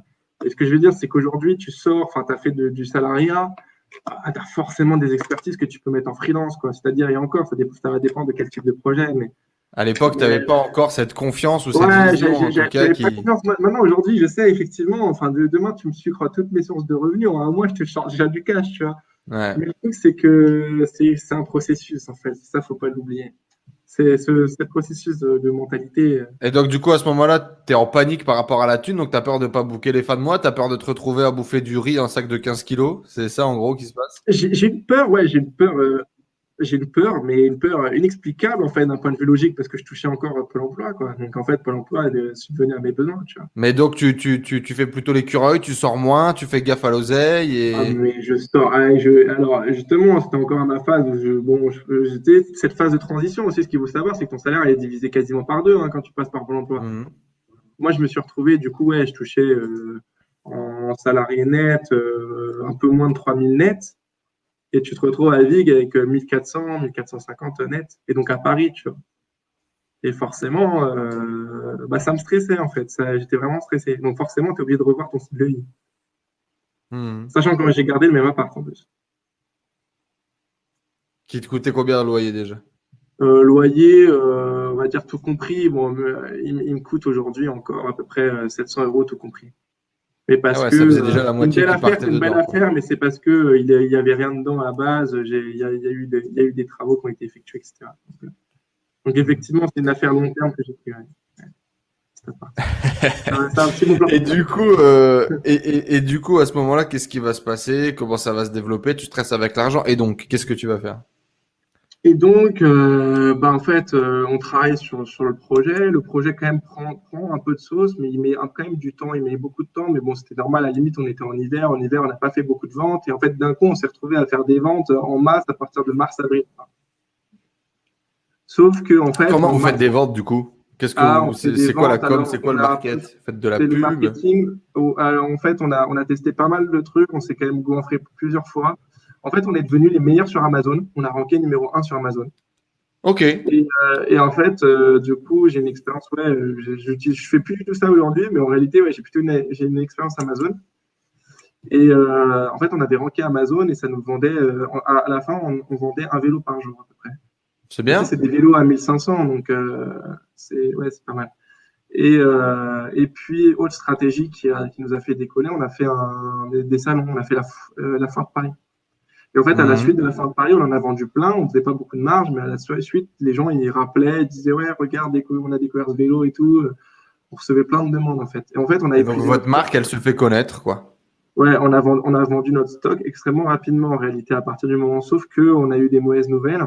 Et euh, à la suite, en fait, la mauvaise nouvelle, c'est quoi? C'est que euh, bah, c'est que le vélo ne marche pas en fait. Hein. Après, après 500 bornes, le vélo, terminé. Non, non, on a eu des. Alors, ça, alors, je t'épargne des galères, mais on a eu nos. On a eu nos vélos qui ont été saisis par la douane, on a dû, on a dû payer euh, la douane, on a eu, euh, on a eu des galères, on a eu, ah non, on laisse tomber, on a eu des grosses galères, on a, on a vendu des paniers, mais on s'est rendu compte qu'il y avait un problème, de, tous nos paniers étaient défectueux et ça pouvait provoquer des accidents, on a dû faire des rappels et tout, on laisse tomber, on a eu des grosses galères.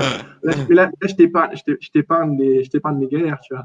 Non, non, euh, en réalité, je fais plus te faire le, fil conducteur du coup de l'entreprise. En gros, c'est euh, six mois de désert euh, et puis explosion d'un coup, en gros. explosion, ça veut dire qu'on va vendre combien de vélos, on va faire combien de chiffres d'affaires? Bah, C'est genre, bah, en gros, c'est on avait un stock de 207 vélos, on, a dû en vendre 30 en, en 6 mois et on a vendu bah, les, le restant en, en 3. Quoi. Là, donc, en fait, non, non, c'est c'est à peu près ça. Je ne connais plus les chiffres précis, mais près L'idée est là. Et donc, du coup, euh, qu'est-ce qui se passe à ce moment-là? Bah, Qu'est-ce qui se passe? En fait, malheureusement, pendant cette traversée de 10 déserts, c'est là où il faut être, entre guillemets, le plus solidaire, etc. Et euh, en fait, nous, on a, en fait, notre projet. Nous, on l'a pas été. On s'est tiré dans les pattes, Non, non, non, c'est vrai. Non, mais il faut le dire. C'est que, en gros, pour résumer rapidement, euh, l'investisseur, même malgré les bons résultats à la fin qu'on a eu, ne voulait pas réinvestir de l'argent. Parce qu'en réalité, c'est le problème du e-commerce quand tu as du stock, c'est qu'en fait, quand tu fais des ventes, tu dois réutiliser de l'argent pour racheter du nouveau stock, en fait. Bah oui. Et du coup, euh, en fait, si nous, on voulait en vivre et qu'on voulait continuer l'entreprise, il fallait qu'on se dégage un salaire. Donc, il fallait qu'on gratte sur l'argent qu'on avait collecté, entre guillemets. Ouais. Et si on grattait sur l'argent, ça ne pouvait pas payer notre stock. Donc, ça voulait dire qu'en gros, euh, l'investisseur devait remettre des billets. Ouais.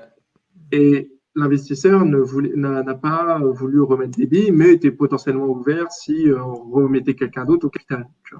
Mmh. Sauf que, euh, entre-temps, ce qui s'est passé, c'est que moi, donc, je chantais effectivement que l'investisseur n'allait pas réinvestir. Euh, il y avait déjà des tensions internes au sein de, du coup de notre groupe qui étaient liées euh, ben, sur des problèmes de vision. Forcément, en fait, l'argent, en fait, le problème d'argent a forcément engendré du stress, qui du coup, le stress a découlé sur des nouveaux problèmes. Voilà, en gros. Mmh. Je t'épargne les problèmes détaillés, mais en gros, euh, on a eu je dirais pas un vrai conflit, mais on a eu effectivement des points de tension qui, ont fait que euh, qu'on ne voyait pas du tout la même vision euh, de l'entreprise sur, sur à l'avenir. Hmm. Et donc euh, moi j'ai dit, en fait moi j'avais une position très claire. J'avais dit de toute façon moi mon rôle depuis le début, je suis en mode le tech guy et à chaque fois que moi je veux me sortir de ce rôle, vous me recadrez, etc. Très bien. Dans ce cas-là, il y en a un qui, qui, a, qui a décidé de ce rôle, justement trouver des financements à faire la partie du commercial. Vous trouvez des fonds, je suis encore de la partie. Vous n'en trouvez pas, ah, euh, en gros. Tu te sentais minimisé, du coup, tu avais envie de t'émanciper et tu sentais que tu étais un peu prisonnier là-dedans ou pas? Ouais, du coup, en fait, c'était un peu. Euh, moi, en fait, j'étais en train de me dire. Enfin, moi, j'étais très clair sur ma position. C'était en mode, il vous trouve. Enfin, il y a entre guillemets de l'argent qui rentre. Je suis là, vous pouvez compter sur moi. Il n'y en a pas, bah, c'est pas grave. Moi, en tout cas, je vais pas en chercher. En fait.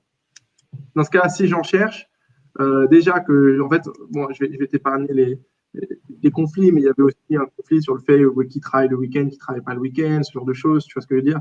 Moi, mm tu me connais, c'est que j'aime bien travailler, même encore aujourd'hui, je travaille 7 jours sur 7 à peu près.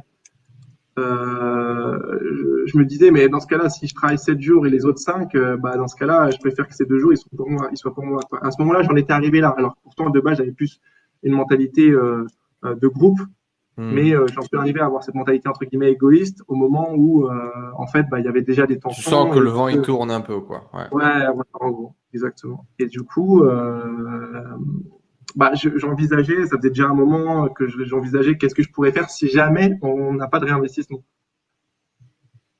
Et du coup, bah, le Et donc tu reviens à tes premiers amours. Je vais faire des sites de softball. Et du coup, je lance, euh, je lance une agence. Je me suis dit, bah, le plus simple, c'est de lancer une agence. Moi, j'ai plein de clients qui tournent sur WordPress. Je maîtrise bien WordPress, autant faire du WordPress. Voilà.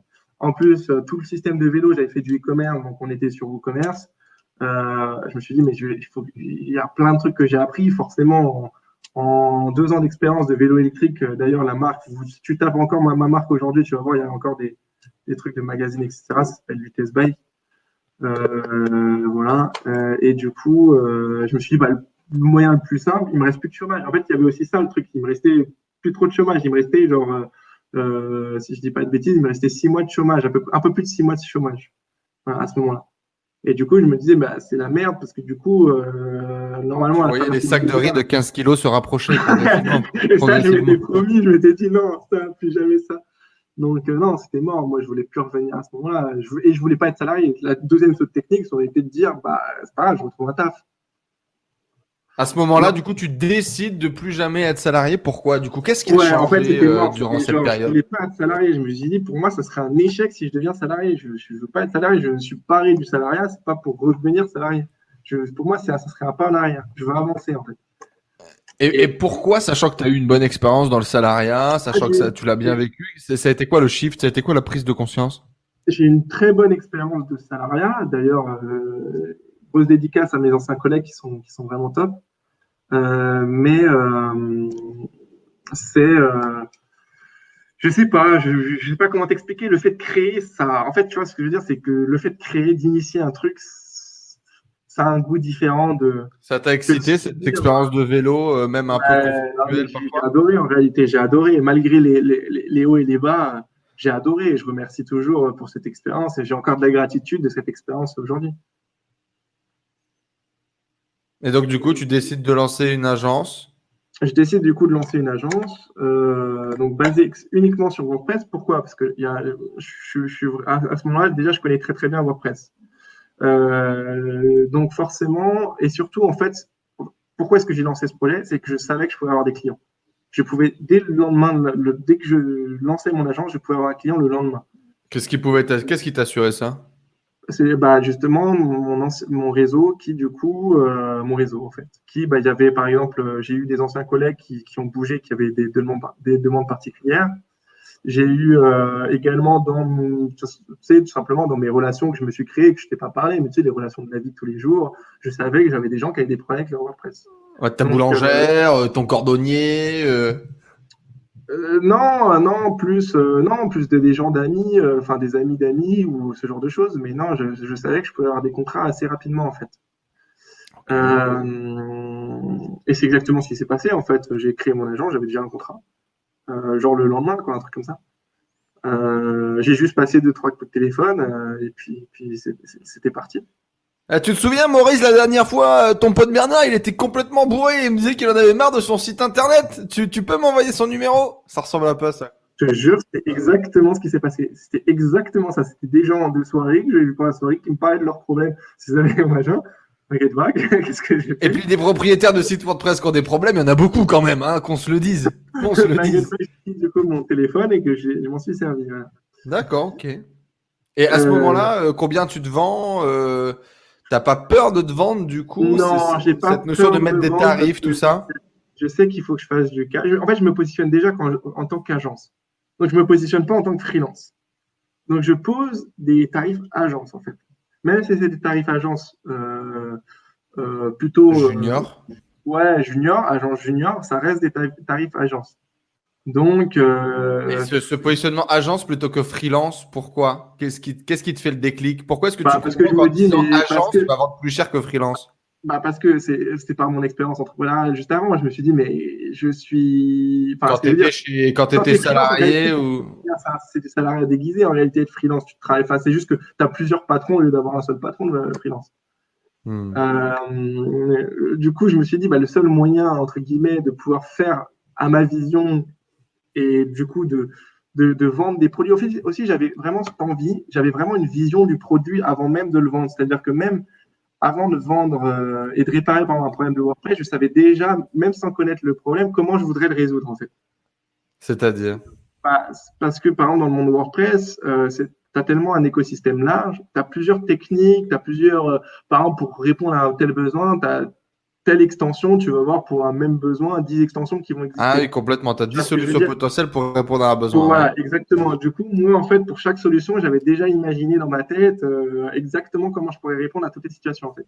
D'accord, ok. de par ton expérience, du coup Ouais, par, mon expérience, j'avais fait plein de tests. Par, euh, j'avais, fait, entre guillemets, j'avais déjà fait un process d'agence, rien que moi, quand je bossais du coup dans mon ancienne entreprise, tu vois, tu vois ce que je veux dire. Ok. Et, euh, et c'est du coup, euh, non, non, j'ai vendu directement. Mon premier contrat, je l'ai très bien vendu en fait, en réalité. Euh, enfin, bien vendu. J'ai vendu le prix correct, un bon prix, euh, prix gagnant-gagnant. Du coup, c'est l'école de commerce, ça t'a formé au commerce, t'avais pas de peur avec l'argent, avec les chiffres, comment ça se passe? Ouais, je sais pas, j'ai jamais eu aucun problème avec ça pour le coup. Euh, j'ai jamais eu aucun problème de vendre. Euh, J'essaie de comprendre quel est le prix, quel, quel est le prix juste. Euh, le but, c'est vraiment, enfin, moi, quand je fais un prix, hein, le but, c'est de faire du gagnant-gagnant. Euh, ok. Et, ouais, c'est pas de... Parce qu'en fait, j'ai en fait, j'ai un standard de qualité, et donc mon prix correspond à ce standard. Et le standard de qualité, je l'ai défini où je me dis qu'au-dessus, c'est inutile. Ça veut dire que tu as des standards, tu peux avoir dépensé plus de budget en mode ouais, bah, ça serait bien que sur ce site, on fasse des animations euh, 3D. Ouais, mais est-ce que ça te rapporte du business? Non. En fait, le, le truc, c'est que moi, aujourd'hui, ma prestation que je vends et le produit que je vends, c'est, on va dire, le meilleur. Euh, J'essaie d'avoir le meilleur équilibre entre design, performance et maintenance. Si je peux te résumer le trois. Et j'essaie d'être au plus haut euh, entre les trois. Mais tu sais Et comment fois, tu tu as défini ça, du coup? bah, Par rapport à tes clients, par rapport à toi, tes envies? Client, euh, l'expérience que j'ai, ça, c'est il y a que l'expérience qui parle. En fait, tu vois, par exemple, tu veux faire un très beau site, bah, tu feras du sur-mesure, mais le problème, c'est que la maintenance, ça va être compliqué. Donc, si imaginons un, un triangle où tu fais des points, bah, euh, si tu en augmentes un, tu en as un autre qui va baisser. Moi, je vais du coup ramener ces trois et je vais faire en sorte que en fait, mon standard de qualité correspond entre guillemets aux trois le plus haut possible sans qu'il y en ait un qui déséquilibre un autre en haut. Voilà. Parce Ok, que très bien. ça correspondrait à ça le produit. Donc, j'avais déjà une idée très précise du prix que je voulais vendre. Ok, et donc comment ça va marcher euh, le développement de cette agence? Est-ce que tu vas savoir en, en vivre assez rapidement? Pas du tout Euh, Comment ça va se passer? Alors oui, me, me dégager un salaire, entre guillemets, dès le, dès le day one, j'avais un salaire. C'est-à-dire que... Sachant que pendant un an, tu n'en avais pas eu, quoi. Ouais, après, je touchais le chômage. Mais quand je te dis salaire, c'était euh, le, mon objectif principal, c'était de retrouver Pôle emploi. hein. Mes, mes, mes, mes, cri- mes- mes critères n'étaient pas très élevés. hein. C'était euh, de générer euh, 1400, euh, entre 1400 et 1500 euros net par mois de bénéfices, du coup. De bénéfices. Du coup, ça, je l'ai atteint en fait euh, dès le premier jour, euh, en réalité. Euh, mais, euh, mais après, ça a été difficile pas mal. de maintenir. C'est plutôt un succès. Jour 1. Jour 1. Mais en fait, il y a quand même eu une phase assez difficile.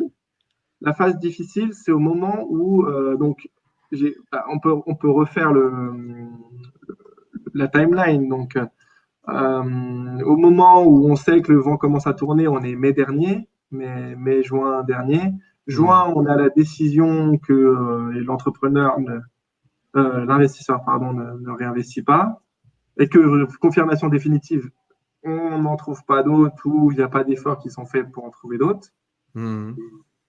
Euh, mais même, même moi, je trouve un client, je monte mon agence.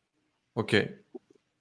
Ensuite, si on arrive la période difficile, on va dire c'est plus septembre, là, la moment de doute, sept- je dirais- je dirais septembre-octobre. Euh, septembre, octobre, novembre, traverser un peu du désert de trois mois. Parce qu'en fait, j'ai des clients, mais moi, j'ai une vision bien précise de ce que je veux faire, ça me demande des investissements. Donc, l'argent que je gagne, je le réinvestis. Ok. Et du coup, je me dis. Tu le réinvestis dans quoi, du coup? Alors, bah, dans plusieurs choses, en fait. C'est-à-dire que, euh, alors, il y a plusieurs choses. Il y a, d'un point de vue, tout ce qui est logiciel, parce que je voulais avoir une structure logicielle. La deuxième chose, je l'investis euh, en compétences, parce que ben, ça, donc ça, tu connais l'histoire, mais en gros, j'étais complètement nul, et vu que je vends des prestations agence, il manquait une grande corde à mon arc, c'était tout le référencement naturel. Donc, je voulais monter en référencement naturel. Je lance un projet, du coup, pour, euh, voilà, sur du e-commerce, pour euh, apprendre le référencement naturel. Donc, un peu dans la même foulée, en juin, juin dernier, à peu près. Mhm. Euh, en même temps, en fait, j'ai tout, lancé en même temps. Ah, Tout, tout s'est fait en même temps, effectivement. ouais. Ouais, tout est fait en même temps. Du coup, je me retrouve euh, bah, payé. Tu sais, je voulais vraiment avoir une structure d'agence. Donc, euh, euh, je- vu que je vendais des prestations à agence, il fallait que tout, à tout niveau, je sois comme une agence. Enfin, que, enfin, je suis une agence, donc forcément, je dois, je dois agir comme une agence. Mhm. Donc, j'ai investi, j'ai investi beaucoup d'argent. Donc, j'ai investi euh, dans des logiciels, j'ai investi dans un, dans du référencement, d'ailleurs qui aujourd'hui est vraiment pas mal. Ça, tu sais que ça fait une de mes canaux d'acquisition. Investir dans mais- du référencement, c'est-à-dire acheter des articles, acheter des liens, etc. Ouais, mais j'achète aussi sur un Google. service, un service qui me rapporte des leads euh, et que, que je transforme et qui aujourd'hui me rapporte des clients. Donc euh, il y a ça, ou tu sais, c'est quand même des gros montants, même si pour une agence, c'est pas grand-chose. Quand au début, tu débutes, euh, tu sais, le référencement, je dois payer ouais, à peu près 3000 euros par an. Tu vois, au début, tu sortais de premier 3000 euros. et Déjà, tu, ton objectif, c'est de te payer. T'as bégayé un peu, 3000 ouais. euh, C'est c'est quand même balèze. Tu ça vois, Tu t'es pas trop en panique, tu payes, tu décides de payer. Pourtant, à ce moment-là, tu as encore un peu scarmonie. Ah, je suis. Euh, tu vas prendre confiance en toi dès le premier jour de l'agence au niveau de l'argent ou pas, non, du coup? Non, non, pas du tout, pas du tout. Au contraire, euh, je, me, je sais que c'est comme ça qu'il faut que je le fasse. Je le sais, en fait. Donc, je le fais. Mais je suis pas du tout confiant. Je- je- ça, ça me Mais tu passes quand même à l'action. Tu fais quand même la. la- investis les l'action. 3000 en référencement, même si tu es paniqué. En fait, je me dis, si en fait, je vais en- si j'aurais pas, en fait, ce que je me dis dans ma tête, c'est que si j'ai pas les résultats dans trois mois, parce que c'est la fin de mon chômage, je sais que je la prendrai jamais cette décision, donc je la prends maintenant. Ok. En gros, c'était ça ma, c'était ma, c'était ça ma mentalité. Et, et du coup, euh, j'ai investi ouais, donc dans des logiciels. Au final, les logiciels, c'est con, hein, mais ça, a dû me coûter un peu plus de 1000 balles, comme non, même, euh, je dis plus de 1000 balles, ouais, 1500, peut-être limite 2000 euros de logiciel. Ouais. Euh, j'ai dû investir dans quoi d'autre aussi. euh, j'ai investi dans plein de petits trucs, tu vois, comme ça. euh, c'est con, mais aussi un bureau. C'est con, j'ai investi aussi un bureau chez moi, par exemple. J'avais pas de bureau. Ouais. C'est ce genre de choses, en fait. J'ai investi, Joe. Voilà. Ça m'a coûté en tout, pour lancer mon entreprise, tu sais, avec toutes les charges, on va dire les charges initiales, je dois bien être à, ouais, à un minimum 8000 euros, je pense. Ça paraît beaucoup, mais Ouais. c'est parce que du coup. Avec du référencement. euh, Ouais, j'ai acheté vraiment un, un package. euh, Du coup, j'ai mis, tout l'argent en fait que j'avais gagné. C'est-à-dire que toutes les tout, tout- tout l'argent que j'avais gagné des, des premiers contrats que j'ai eus, j'ai tout remis. J'ai tout réinvesti. Ok. Et euh, c'est pour ça que je dis que je pouvais me payer techniquement. Donc je dis, bon, j'étais payé des one, mais j'ai choi- choisi entre guillemets. Mais tu t'es pas payé. Hmm. Je me suis pas payé, mais techniquement j'aurais pu. Ok. Euh, et puis, et puis voilà, et puis du coup traverser du désert en fait septembre, octobre, novembre, donc c'est là où j'ai j'ai épuisé tout mon cash en fait. J'ai épuisé tout mon cash. Et puis euh, Donc là, tu as déjà commencé à choper tes premiers clients. Ouais, j'ai des trucs qui tombent, mais ça avance lentement. hein. C'est, j'ai encore, je me rappelle à ce moment-là, il me reste encore un peu de, un peu de temps libre. Je suis pas en rush de production, quoi. D'accord. J'ai des clients, T'es pas, mais t'es pas, t'es pas full time avec l'agence. je suis pas en full time. Je suis pas en full time. Mais tu, tu, tu te sens en confort avec le fait de pouvoir générer 1500 euros par mois ou pas? Ouais, ça, ça, je sais que c'est faisable. Là où je me sens moins en confort, c'est en mode, euh, euh, j'ai peur que euh, mes charges, parce que je veux être en prestation agence, j'ai peur que je ne gagne pas assez pour que mes, que, que mes béné- que mes gains compensent entre guillemets toutes les charges que j'ai initiées. Tu vois ce que je veux dire? Hmm. Parce que moi, il faut que je me paye, euh, il faut que je me paye, il faut que je puisse me payer à partir de, de décembre en fait. Tu vois, moi, ma Mhm. fin de chômage, c'était à peu près à partir de décembre. C'est euh, C'est marrant parce que du coup, c'est à ce moment-là qu'on s'est rencontrés et je savais pas que tu étais aussi early que ça dans le process en fait. Ouais. Effectivement, bah, c'est tout, tout va vite en réalité quand tu quand tu penses et tout va vite. Tout va très vite. Sur un- imagine sur un an, c'est énorme. Mais non, mais moi en fait, tu vois, quand on s'est rencontrés, moi je me positionnais déjà en tant qu'agence. Je suis une agence. Je vais pas donc je parle comme quand je suis une agence. Donc toi peut-être que tu avais l'impression qu'effectivement quand tu m'as rencontré que j'existais depuis deux ans. Mais c'est parce que je me suis posi- positionné dès le premier jour en tant que je suis. Ouais, très professionnel effectivement dans la démarche, dans le dans le process, dans le cadrage. Moi qui ai bossé en agence pendant plusieurs années, effectivement, tu me paraissais bien en place. En plus, tu avais déjà des contrats assez gros avec des écoles prestigieuses. Euh, donc effectivement, je te voyais pas du tout en mode euh, Kickstarter avec une confiance en toi tremblante, quoi. Non, non, bah, ça, pour le, bah, je dirais pas que j'étais tremblant, mais effectivement, ça, ça rassure quand tu as ce type de, de, de contrat. Mais effectivement, j'en étais encore qu'au début, quoi. Euh, Parce qu'en plus à l'époque, c'est 1005 qu'il faut que tu mettes sur la table pour bosser avec moi, ouais, ce qui est un investissement important du coup quand Ouais, même. mais je en fait, il me restait du chômage. Je me suis dit, tant que j'ai du chômage, je, je réinvestis. Enfin, je, Mais c'est fou parce que du coup, bosser avec moi, c'était quand même une vraie décision en fait. ouais, tout à fait, tout à fait. Bah, qu'est-ce qui t'a fait prendre cette décision d'ailleurs? Euh, On s'était bah jamais parlé. On s'était jamais parlé, on s'était jamais vu. À l'époque, 1500 balles pour toi, ça représente quand même de l'oseille. C'est ouais, l'oseille que tu prends quasiment ouais, alors, en salaire. de l'oseille. Alors en SAS, c'est toujours pareil. Dans, dans SAS, c'est-à-dire que 1500 balles. T'étais plus en AE déjà C'était plus en auto-entreprise 1500 balles, ça représente, après charge sociale, moi je me dis, enfin je divise toujours par deux. En réalité, 1500, c'est 750. Voilà, c'est comme si moi je mettais de ma poche 750 balles. Ouais. Euh... Ouais, pour tous ceux qui connaissent Tristan en France, vous savez de quoi du, Tristan du coup, parle. Euh... Donc, euh, ouais, en fait, non, en fait, le truc, c'est que je savais qu'à un moment, euh, j'arrivais j'arrivais quand même à, à, une problématique assez conséquente qui était que euh, j'ai du mal euh, aujourd'hui à, enfin, j'avais à ce moment-là du mal, euh, je pense avoir une vision claire de, euh, de, de mon projet et en fait, tu vois, tu vois ce que je veux dire, j'avais, en fait, je voyais pas la terre, c'est-à-dire que je ramais, je voyais que le bateau avançait, mais je ne savais pas où j'allais. Tu vois ce que je veux dire? pas où t'allais. Hmm. En gros, c'était, en gros, c'était à peu près à ce moment-là, du coup. C'est une belle métaphore d'ailleurs. Ouais, c'est ça. J'avais construit mon bateau, je voyais le bateau avancer, j'avais du vent, mais je voyais pas la terre, tu vois. Je savais pas où t'allais. Ouais. Et du coup, en fait, je savais que j'avais besoin. Je me sentais seul, en fait. Je suis sûr que ça a joué beaucoup. Je me sentais vraiment seul. Euh, je me sentais très seul euh, et du coup, euh, je savais que je pouvais pas continuer en étant seul. Et moi, en fait, dans ton message, pourquoi est-ce que j'ai décidé de travailler avec toi C'était pas dans ton message, en fait, et c'est là où tu m'as convaincu. C'est le fait, et d'ailleurs, tu es très fort là-dedans, et en final, tu es, même bien meilleur que, la, que, que, ce que, tu, que ce que tu vends, dans le sens où toi, ton, ton point fort, c'est de rallier des gens. Mmh. Et du coup, euh, moi, c'était ça qui m'attirait du coup dans, le, dans, ton, dans ton offre. C'était le côté où en fait, tu étais avec d'autres gens du coup qui comprennent tes problématiques. Hmm. Et c'est pour ça que j'ai signé. C'était pour avoir un accompagnement. Alors oui, de toi, c'était un bonus, mais en réalité, sur, ce qui était surtout intéressant, c'était l'accompagnement général.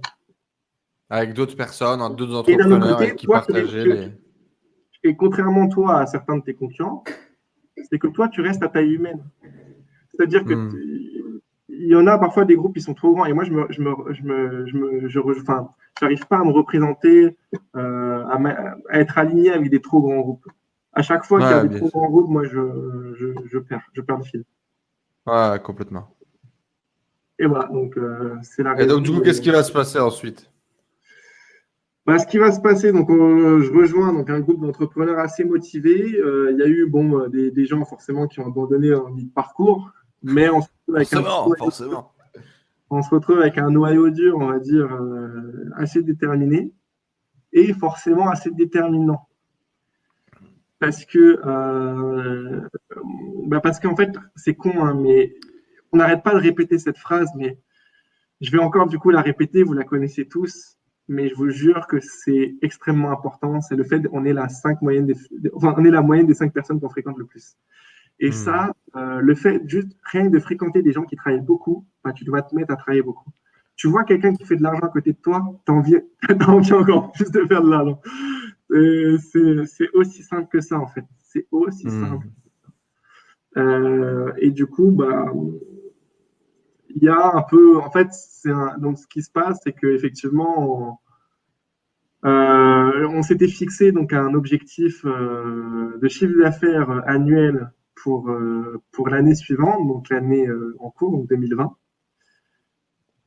En fait, c'est simple, ça a été réalisé, je ne sais plus, je crois, en trois, deux mois, trois mois. Je... Deux mois, ouais. je crois que tu as fait ton chiffre d'affaires annuel en deux mois. Euh... Ouais, en je, deux je mois. deux mois, trois mois, ouais. Avant la fin de, avant la fin de l'accompagnement de trois mois, donc ça doit être deux mois, euh, entre deux et trois mois, quoi. T'exploses tes scores en fait, t'exploses tes résultats, t'exploses tes plots pour le plafond de verre, mais en, fait, en, en plus en, en, finesse quoi, c'était même pas dur en fait. Et du coup, qu'est-ce qui va se passer? Qu'est-ce qui se passe en back office? Qu'est-ce qui se passe dans ta tête? Eh ben, ce qui se passe dans ma tête, c'est euh, en fait c'est simple, c'est en fait je me suis dit euh,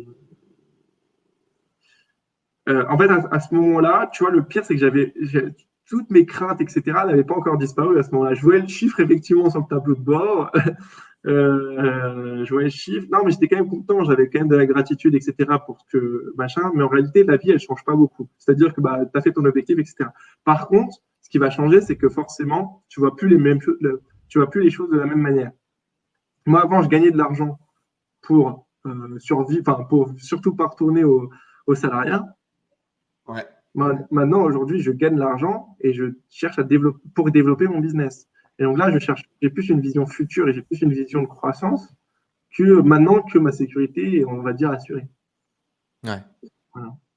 Puis elle est plutôt bien assurée. En termes de chiffre d'affaires, ça fait des beaux mois aujourd'hui maintenant.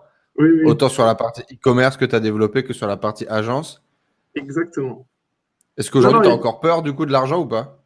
Ouais, C'est toujours quelque chose. Alors, peur, non. Je n'ai plus peur de l'argent. Mais c'est toujours quelque chose qui, effectivement, me stresse. C'est-à-dire que. D'accord. Euh, Pourtant, t'en as dix fois plus qu'avant.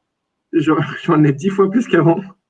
Mais euh, je sais pas. Je, je sais que j'ai un travail à faire sur moi-même. En fait, c'est juste que depuis que j'ai eu euh, euh, ce, ce, côté, je te jure, en Irlande, depuis, j'ai eu un choc là-bas, en fait. Les sacs de riz, c'est resté. Ton trauma, il est là, quoi. Je te jure, je te jure. Mais vraiment, euh, j'ai toujours un petit trauma. Mais là, pourquoi euh, stresser, du coup, sachant que tu en as beaucoup plus que ce qu'il n'en faut?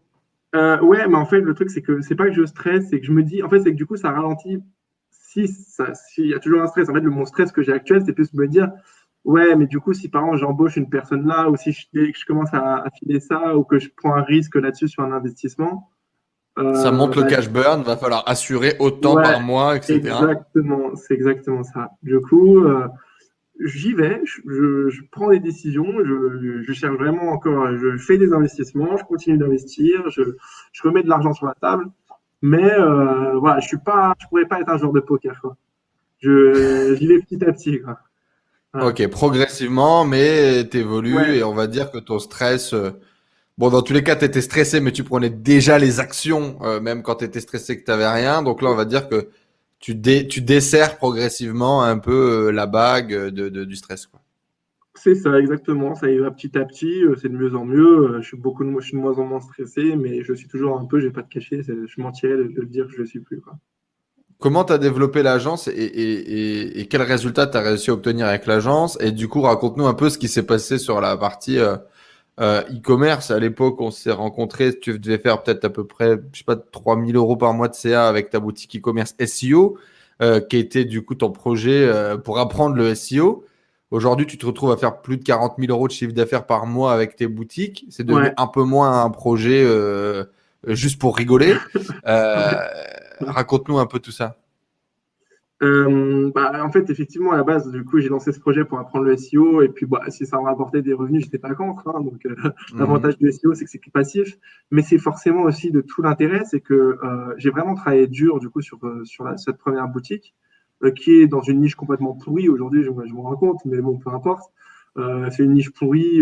c'est vraiment, c'est vraiment la pire niche. Mais vu que, vu que vu qu'en fait, j'ai vraiment charbonné, j'ai mis tellement d'efforts dans cette boutique que même aujourd'hui, elle apporte énormément de résultats. Enfin, elle apporte quand même, pour la niche, elle, elle apporte beaucoup de résultats. C'est-à-dire qu'au mmh. vu de la niche qui est pourrie, elle apporte beaucoup de résultats. Euh, et euh, en fait, euh, bah forcément, quand ça commence à faire du chiffre, tu te dis, bah, il y a un truc à faire. Et donc, mhm. forcément, avec l'accompagnement qu'on a eu, on s'est dit, bah, dans ce cas-là, euh, tu as développé une expertise, ça serait, ça serait stupide de ne pas la proposer. Mhm. Donc, aujourd'hui, je fais un double produit. Effectivement, dans mon agence, on fait un double produit. Le, un produit de, entre guillemets, site dropshipping SEO clé en main, avec des stratégies que j'ai développées euh, sur, ces 44, sur les 44 000 du mois dernier que, que je fais, du coup. Mmh. 44 000 ouais, que j'ai fait le mois dernier en dropshipping, avec euh, des taux de renta assez élevés. Et en plus, du coup, moi, je paye la TVA, j'ai une SAS, tout est clean. Hein. Euh, voilà. Euh, toutes les stratégies du coup développées, bah, du coup, je les propose aujourd'hui par mon agence. Je peux les proposer aussi à des clients et je le propose aujourd'hui à des clients qui font aussi du, qui ont des sites e-commerce avec du stock. Euh, oui, donc en fait, ton objectif initial, c'est d'apprendre le SEO pour pouvoir ramener ces services de SEO dans l'agence et les proposer à tes clients à qui tu fais des sites, augmenter ton panel de, de, de, de produits et tu as ajouté un petit service supplémentaire. Un nouveau produit euh, spécifique, c'est vendre des sites clés en main, quoi, finalement, pour les gens qui veulent faire comme toi, quoi. C'est ça, exactement. Et du coup, et du coup, bah, forcément, aujourd'hui, je cherche encore à développer aussi cette partie d'e-commerce. Euh, parce qu'il reste encore plein de choses à, développer. Là, par exemple, euh, je suis en train de faire une nouvelle expérimentation euh, sur, un, sur un nouveau site, justement, de dropshipping. Donc, mhm. avec complètement une nouvelle méthode. C'est un site que je suis en train de développer. donc, on verra. Peut-être si, si, si, ça réussit sur cette nouvelle méthode, je pourrais proposer peut-être bientôt un nouveau service encore de site clé en main sur un, un une nouvelle, sur un, sur une nouvelle technique de dropshipping, entre guillemets. J'ai été d'ailleurs le, premier client du coup de, de, ça hein, quand j'ai vu que Tristan avec son deuxième site qu'il avait lancé a eu des résultats très positifs dès le premier mois avec cette vision d'en faire le moins possible parce qu'il fallait que l'e-commerce tourne en parallèle du temps qu'il bosse sur l'agence. Bah, je lui ai acheté un site hein, tout simplement et on a réussi également à avoir de super résultats euh, dès le lancement de cette boutique où on fait plus de de, de, de 7000 euros de chiffre d'affaires le deuxième mois de lancement pour euh, 2000 euh, euros de pub ou un truc comme ça, quoi. Euh, ce qui a été euh, assez, assez fou et pour valider un peu le, la méthode. Et du coup, c'est pas ça qui a fait le, la réussite, par contre, du développement de ton agence entre décembre et, et, octobre aujourd'hui. dans l'agence, qu'est-ce qui s'est passé? Comment tu as réussi à développer en fait, si, ça a joué forcément. Euh, ce côté e-commerce, il a joué beaucoup. Euh, mais en fait, ce qui, ce qui, ce qui a joué, euh, je vais pas te cacher, c'est euh, c'est de continuer à être motivé. Enfin, c'est un ensemble de choses. En fait, toutes les, on va dire, toutes les planètes se sont, se sont alignées. C'est-à-dire que moi, sur les clients que moi j'avais déjà, que j'avais mis en place avec les funnels entre guillemets, enfin, avec mes systèmes d'acquisition que j'avais déjà en place, bah, j'ai développé le truc, j'ai fait de la qualité, donc forcément, j'ai eu plus de, ça, ça s'est agrandi. Euh, j'ai sur la partie e-commerce, ça s'est agrandi. Et sur la partie, effectivement, du coup, la communauté qu'on a rejoint, ça m'a apporté aujourd'hui des clients. Euh, et puis, je travaille avec des gens. Bien entendu, l'idée, c'est de, c'est de faire de l'échange de services. Hein, c'est pas de tout prendre. Si, si, vous avez la mentalité de venir dans une communauté pour choper des clients, vous n'avez pas la bonne mentalité. L'idée, c'est pas ça du tout. L'idée, c'est de travailler ensemble sur des problématiques. Si un jour il y a des synergies qui se font, bah, tant mieux. Si on n'a pas, bah, tant hmm. pis. En réalité, le but, c'est s'entraîner. Voilà. Euh, et il y a eu un moment, bah forcément aussi, euh, euh, où, dans cette communauté, qui, qui, d'ailleurs est de, de, plus en plus réussie au fur, au, fur, et à mesure des jours, bah, il y a forcément aussi un peu de business qui se fait par cette communauté et qui aussi aide à développer, qui est un nouveau canal. Quoi. Super, super, super. Et du coup, euh, et, du coup, c'est quoi le, le, next step là pour toi? C'est quoi le développement de l'agence euh, Vers où tu vas? Quelle est ta vision maintenant du coup? Eh ben, bonne question. je suis vraiment en pleine réflexion. Euh, là, l'idée, pour l'instant, on, on, scale, on s'agrandit. De toute façon, il y a des process qui marchent. Il y a des produits qui, qui marchent, il y a des trucs qui sont carrés pour les clients. Donc ça, c'est des offres qu'on proposera et qu'on proposera toujours. Euh, l'idée, c'est de, là, c'est de, là, l'enjeu principal est de me construire une équipe fiable euh, sur la durée. Puisqu'aujourd'hui, j'ai une équipe, mais elle est, elle est, constituée de la plupart du temps de, freelance. Euh, j'envisage de me construire une équipe plus solide sur le long terme. Ok. Et, euh, est-ce que tu te poses la question justement où tu as l'e-commerce qui, qui, qui, décolle de, de, de, de, plus en plus? Alors je crois que la partie agence génère plus de bénéfices encore aujourd'hui que la partie e-commerce. La partie agence gère, euh, gère, ouais, fait plus de bénéfices parce que bon, chiffre d'affaires c'est bien les 44 000, mais tu fais avec la TVA et tout, une SAS, machin truc, tu te fais taxer à mort. Hmm. du coup, effectivement, tu n'as pas 44 000 euros dans la poche. On va dire les bénéfices, je ne pourrais pas trop te les dire. Bon, on se retournera peut-être plus pour le mois dernier autour des, autour des 15, euh, des 15 000 euros de, de bénéfices. Ce qui, euh, ce qui, reste pas mal pour payer tes, tes, tes sacs de riz, mais du coup, l'agence génère plus. Est-ce que tu te poses la question, est-ce que je veux devenir un e-commerçant? Est-ce que je continue de développer l'agence? Est-ce que c'est une question qui te vient en tête ou pas? Euh, en fait, en ce moment, je sais que l'agence, moi, je le vois vraiment, en fait, l'agence comme un incubateur à idées.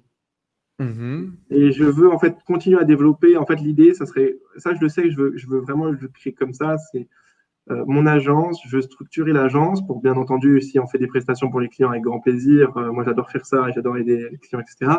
Euh, donc, continuer à développer là-dessus. Mais il faut que mon agence, en fait, soit structurée qu'elle puisse, qu'elle puisse aider et propulser mes propres projets en interne, en fait. D'accord, tu veux continuer à lancer des projets internes? Ouais, je veux continuer à lancer des projets. Ça te fait pas penser un petit peu aux, aux, gosses hyper curieux qui avaient envie de lancer plein de choses? Ah, si, complètement. complètement. C'est marrant parce que Nico, du coup, mon, mon, mon ancien boss, c'était aussi un de ses objectifs et il s'est fait avaler en fait là-dedans. Il s'est fait avaler dans la charge client, dans, dans les projets clients et, et finalement, il a lancé très peu de projets internes avec les années parce que tu te fais avaler par la charge de projet client. Okay, justement des L'avantage du dropship, c'est que ça génère suffisamment de cash pour pouvoir permettre de ne pas avoir à prendre des projets clients pourris. Quoi.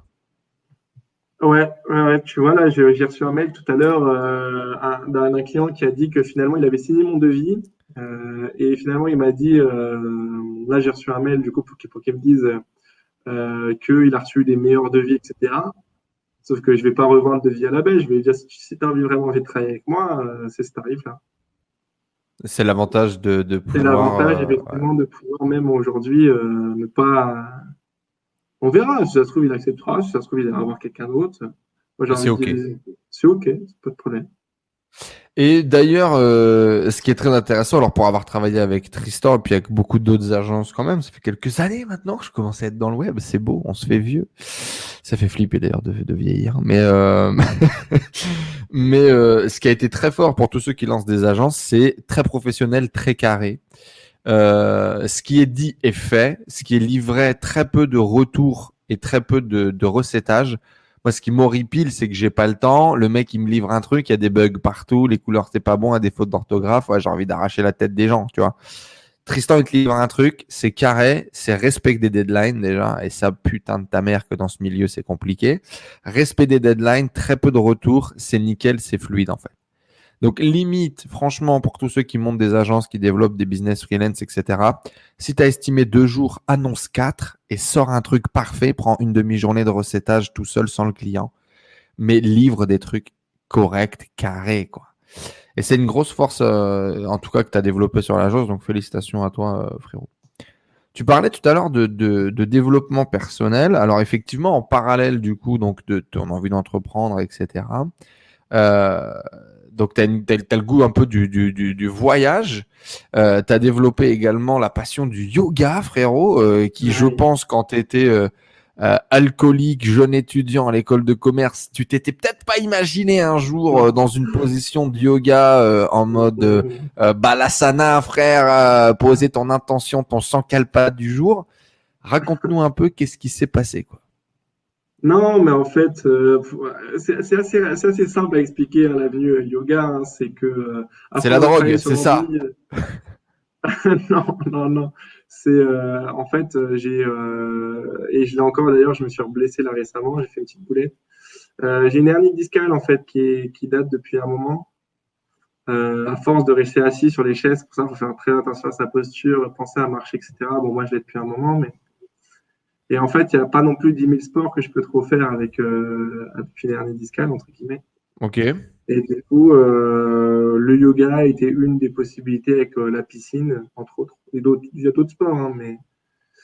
Euh, et puis, Aucun rapport avec les, des, petits culs de nana euh, qui se bougent autour de toi dans une salle de yoga. Aucun rapport, bien sûr. C'est juste. Après, ça, c'est ce qui te fait rester, en fait. C'est ça. Je comprends. ça, c'est ce qui te fait rester. Donc, euh, tu viens le premier jour, tu te dis, bon, ça fait, ça fait deux mois, j'ai pas fait de sport. Euh, bon, il euh, hein, faut que je fasse un truc. Viens, on va faire un truc. Et puis après, ouais, tu vois que c'est cool et tu restes, en fait. C'est plus ça. Et t'as pas, pas eu l'impression de laisser ta masculinité au placard quand t'es allé faire ton petit cours de yoga avec ton petit pantalon moule et ton petit tapis sous le bras? Peut-être au début, mais en réalité, euh, c'est un énorme cliché. Le yoga augmente la testostérone. Euh, oui, je euh, sais, mais bon. ça, ça, enlève justement le cortisol et ça la remplace par de la testostérone. Donc, non, non, au contraire, je pense que c'est un des sports pour si vous êtes dans une voie de crise viriliste, c'est un bon sport pour, euh, pour la virilité, justement. Donc, euh, Donc ouais, tu t'es pas trop remis en question, quoi. Au début, non, tu t'es pas dit, euh, c'est un peu chelou d'aller faire du yoga. Non, t'es allé, t'as découvert t'as aimé. Ça, là-dessus, en fait, je m'en tape, mais un point. ça, pour le coup, j'ai jamais trop été influencé par le regard des autres, ça, pour le coup, en tout cas. forcément, je suis on est tous influencés, mais en tout cas, sur ce type, sur une activité, j'en ai strictement rien à foutre. Et euh, t'étais pas du tout dans le délire méditation et tout ça avant non, mais ça, c'est venu avec après le développement. En fait, tout est lié, le yoga, développement personnel, c'est des choses qui sont assez, assez connectées. Donc, donc c'est des choses. Donc à la base, c'est venu d'abord pour le sport par rapport à ton dos, et finalement, tu as trouvé une autre pratique, quoi. En fait, donc moi j'avais une, une, hernie, je voulais quand même faire de la muscu, donc je faisais la musculation. Forcément, j'ai fait un mauvais, un mauvais mouvement, ça m'a, ça m'a déclenché ma, ma hernie, euh, une autre fois, laisse tomber. Là, en plus, je me suis blessé, mais c'est trop con. J'étais sur un bateau, j'ai tiré une corde, j'avais une mauvaise posture. Je, me suis, je recassé le dos, mais laisse tomber. Il faut faire attention. Euh, et du coup, euh, et, du coup, le, le, yoga, pour le coup, était une des rares activités que j'avais le droit de faire. Et j'avais la flemme d'aller à la piscine, habitant Paris, tu vois, le truc, tu à la piscine et tout, je sais pas, mais rien que l'odeur, laisse tomber. Tu vois, je veux dire, bah moi, avec les cheveux mouillés dans le métro, tout ça, euh, il fait froid, ça doit être agréable d'aller à la piscine à Paname. Ouais, non, non, non c'est horrible. C'est horrible. Du coup, je ne vais pas, je vais pas faire de la piscine. Du coup, moi, je me suis dit, vas-y, yoga. Et puis, euh, et puis, en fait, j'ai adoré ça dès, la première séance. Et en fait, en plus, je suis bien tombé parce que mon premier prof était un prof mec. Donc en fait, euh, en fait, j'y suis allé un peu par hasard et je suis tombé sur un mec qui faisait du coup du, du, du campus. Tu as, as, vraiment en plus euh, du coup bah, des yogas différents. Et je me rappelle du coup qu'avec ce prof, euh, il faisait des trucs, je dirais pas plus masculin, mais tu sais, il faisait un peu plus de. Ah, tu faisais un peu plus de pompe, tu faisais un peu plus de, de trucs euh, musculaires quoi, que de, que de torsion, on va dire. Ok. Donc, finalement, du il a réussi à me donner le truc, quoi. Et, et hum, enfin, c'est devenu un outil un peu euh, développement personnel, comme tu le disais aujourd'hui. Euh, quelle est la connexion entre le développement personnel, le développement de ton activité, ta capacité aujourd'hui à, à, développer ton activité et en même temps à être heureux, je dirais? Euh, Tout est relié en fait. Euh, moi, je pense que le, le bonheur, c'est de se voir progresser. C'est vraiment ce qui fait le bonheur. bien entendu, c'est partager des moments, partager des moments avec tes proches, etc. Mais en fait, il euh, n'y a, rien, y a, y a rien de mieux que de se voir progresser. Si tu, justement, euh, et euh, l'avantage, en fait, c'est un peu lié, mais tu vois, dans le business, tu, tu te développes, tu te développes, bah, tu vois tes chiffres monter, et d'un autre côté, tu vois le yoga, bah, tu vas arriver à faire des positions un peu plus, un peu plus avancées, tu vas avoir une meilleure connexion avec ton corps, tu vas apprendre à mieux respirer, tout est, en fait, tu, tu te sens progresser aussi, en fait. C'est-à-dire que c'est con, hein, mais euh, euh, ça m'est déjà arrivé d'éprouver du, tu vois, d'éprouver du bonheur en, pensant que euh, dans une, si j'avais pas fait tout ça, sur une situation identique, j'aurais pas réagi de la même manière. J'aurais soit été en mode victime, soit en mode je me serais énervé contre une personne alors que c'était ma faute, ou ce, ce genre de choses. Quoi. Tu, tu, ouais, ça, ça a changé ta capacité à, à, à réagir, à ta connexion avec tes émotions? Tout à fait, je suis beaucoup, euh, tout à fait, je suis, je suis beaucoup plus calme. Bon, après, j'ai toujours été globalement calme, mais euh, je suis beaucoup plus serein. Je pense que je suis à tendance, euh, quelqu'un, tu sais, je, suis à tendance quelqu'un qui stresse beaucoup. Je pense un peu pour rien. Mmh. Euh, clairement, euh, c'est rare quand je stresse aujourd'hui. Hein. Et, du, euh, coup, le développement personnel t'a aidé là-dedans, quoi. Ouais, ouais, ouais, ça aide. Et c'est quoi ton développement personnel, du coup, à toi? Comment est-ce que tu pratiques? Comment je pratique bah, Alors, en ce moment, je pratique, euh, bah, vu qu'on est confiné, je pratique du yoga tous les jours. et donc, le yoga est clairement un outil de dev perso aujourd'hui pour toi? Ouais, clairement, parce que. Euh, clairement, clairement, clairement. Parce que, en fait, tu vas en fait, as des, tu vas pas toujours faire la même chose au yoga. Tu vas avoir des, des, cours où tu vas, où tu vas quasiment faire aucune activité physique, où tu vas juste t'étirer. Et tu en as d'autres où au contraire, tu vas, ça va être limite cardio. Et, euh, hmm. et en fait, euh, ça te fait tellement un bien fou sur l'esprit. Tu ressors, quand tu ressors d'un cours de yoga, ton corps, il, il envoie plein d'endorphines.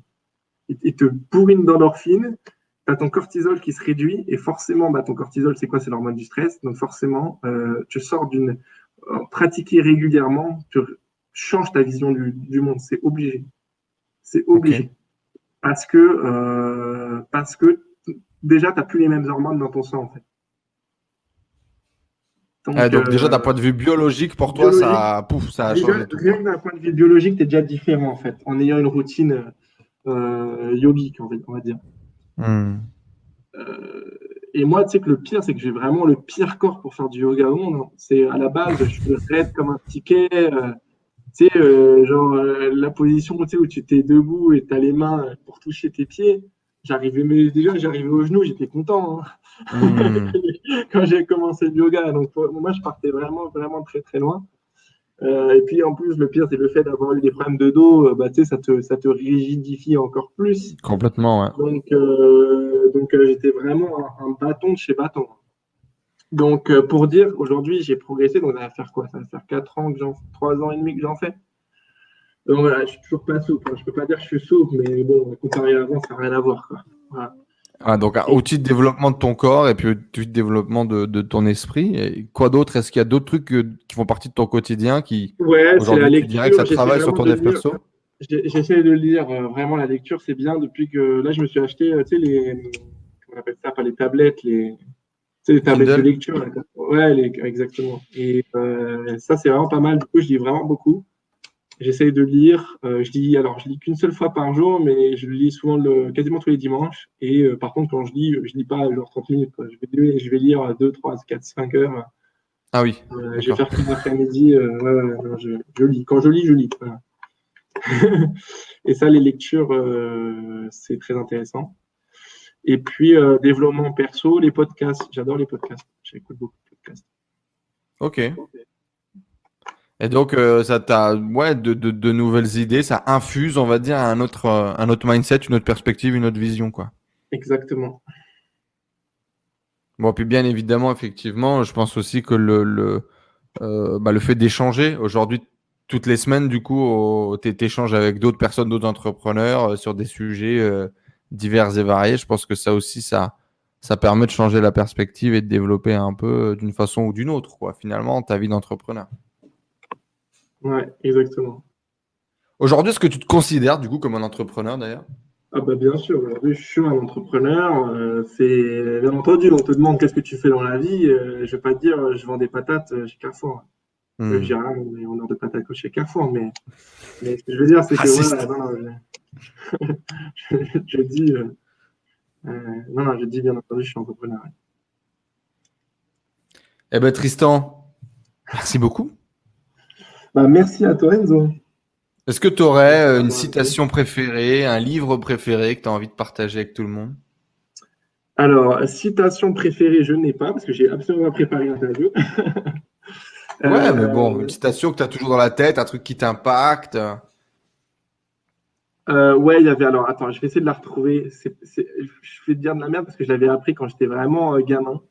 quand j'étais gamin, je me rappelle, j'étais chez mes, chez mes grands-parents et j'avais ouvert un bouquin qui parlait du bouddhisme. Ok. J'avais vu un truc qui m'avait marqué en étant jeune. Il faudrait que je te la retrouve, la citation exacte. Sinon, ce que je vais dire, c'est. L'idée qu'il y a derrière, tu t'en souviens L'idée qu'il y a derrière, ouais, c'est que, euh, que la vie. entre Oui, c'est bon, je l'ai. Je l'ai, la citation.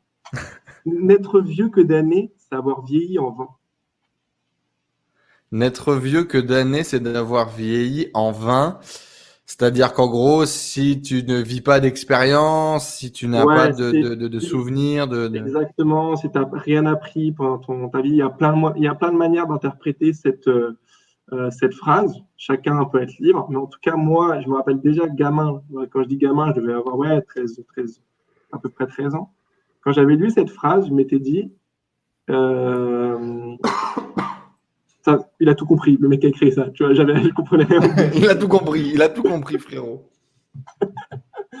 non, non, mais du coup, euh, ouais, c'est une phrase qui m'a marqué et qui, du coup, euh, ouais, qui, est assez pertinent. En tout cas, dans ma vie. C'est quoi ton bouquin préféré, du coup, que tu recommanderais à tout le monde? Euh, Le moine qui vendit sa Ferrari. Je l'ai pas encore lu, putain. Ça vaut vraiment le coup? Ouais, il est intéressant. Enfin, je le mets en, baisse parce qu'il est vraiment bien écrit, en fait. C'est que c'est limite, tu le lis comme un roman, en fait. C'est en fait, c'est une histoire, c'est une histoire qui est, qui qui qui est vraiment, euh, qui te prend, quoi.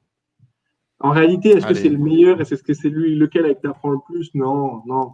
En Mais... tout cas, il t'a marqué. Quand on te pose la question, c'est le premier truc qui vient, quoi. Ouais, c'est le premier truc qui vient. C'est fort, super. Ça a au moins cet honneur-là. Écoute, merci à toi Tristan. On a déjà passé un bon moment euh, à, discuter. C'était très intéressant. Merci d'avoir partagé ton, ton parcours. J'espère que ça va inspirer, donner une autre perspective, donner un peu de, de fuel à tous ceux qui sont eh bien, euh, encore dans, dans, dans, le chemin, encore dans le salariat peut-être, ou dans le développement d'une activité, que ce soit euh, agence ou, ou e-commerce, pour, euh, bah, pour continuer d'avancer.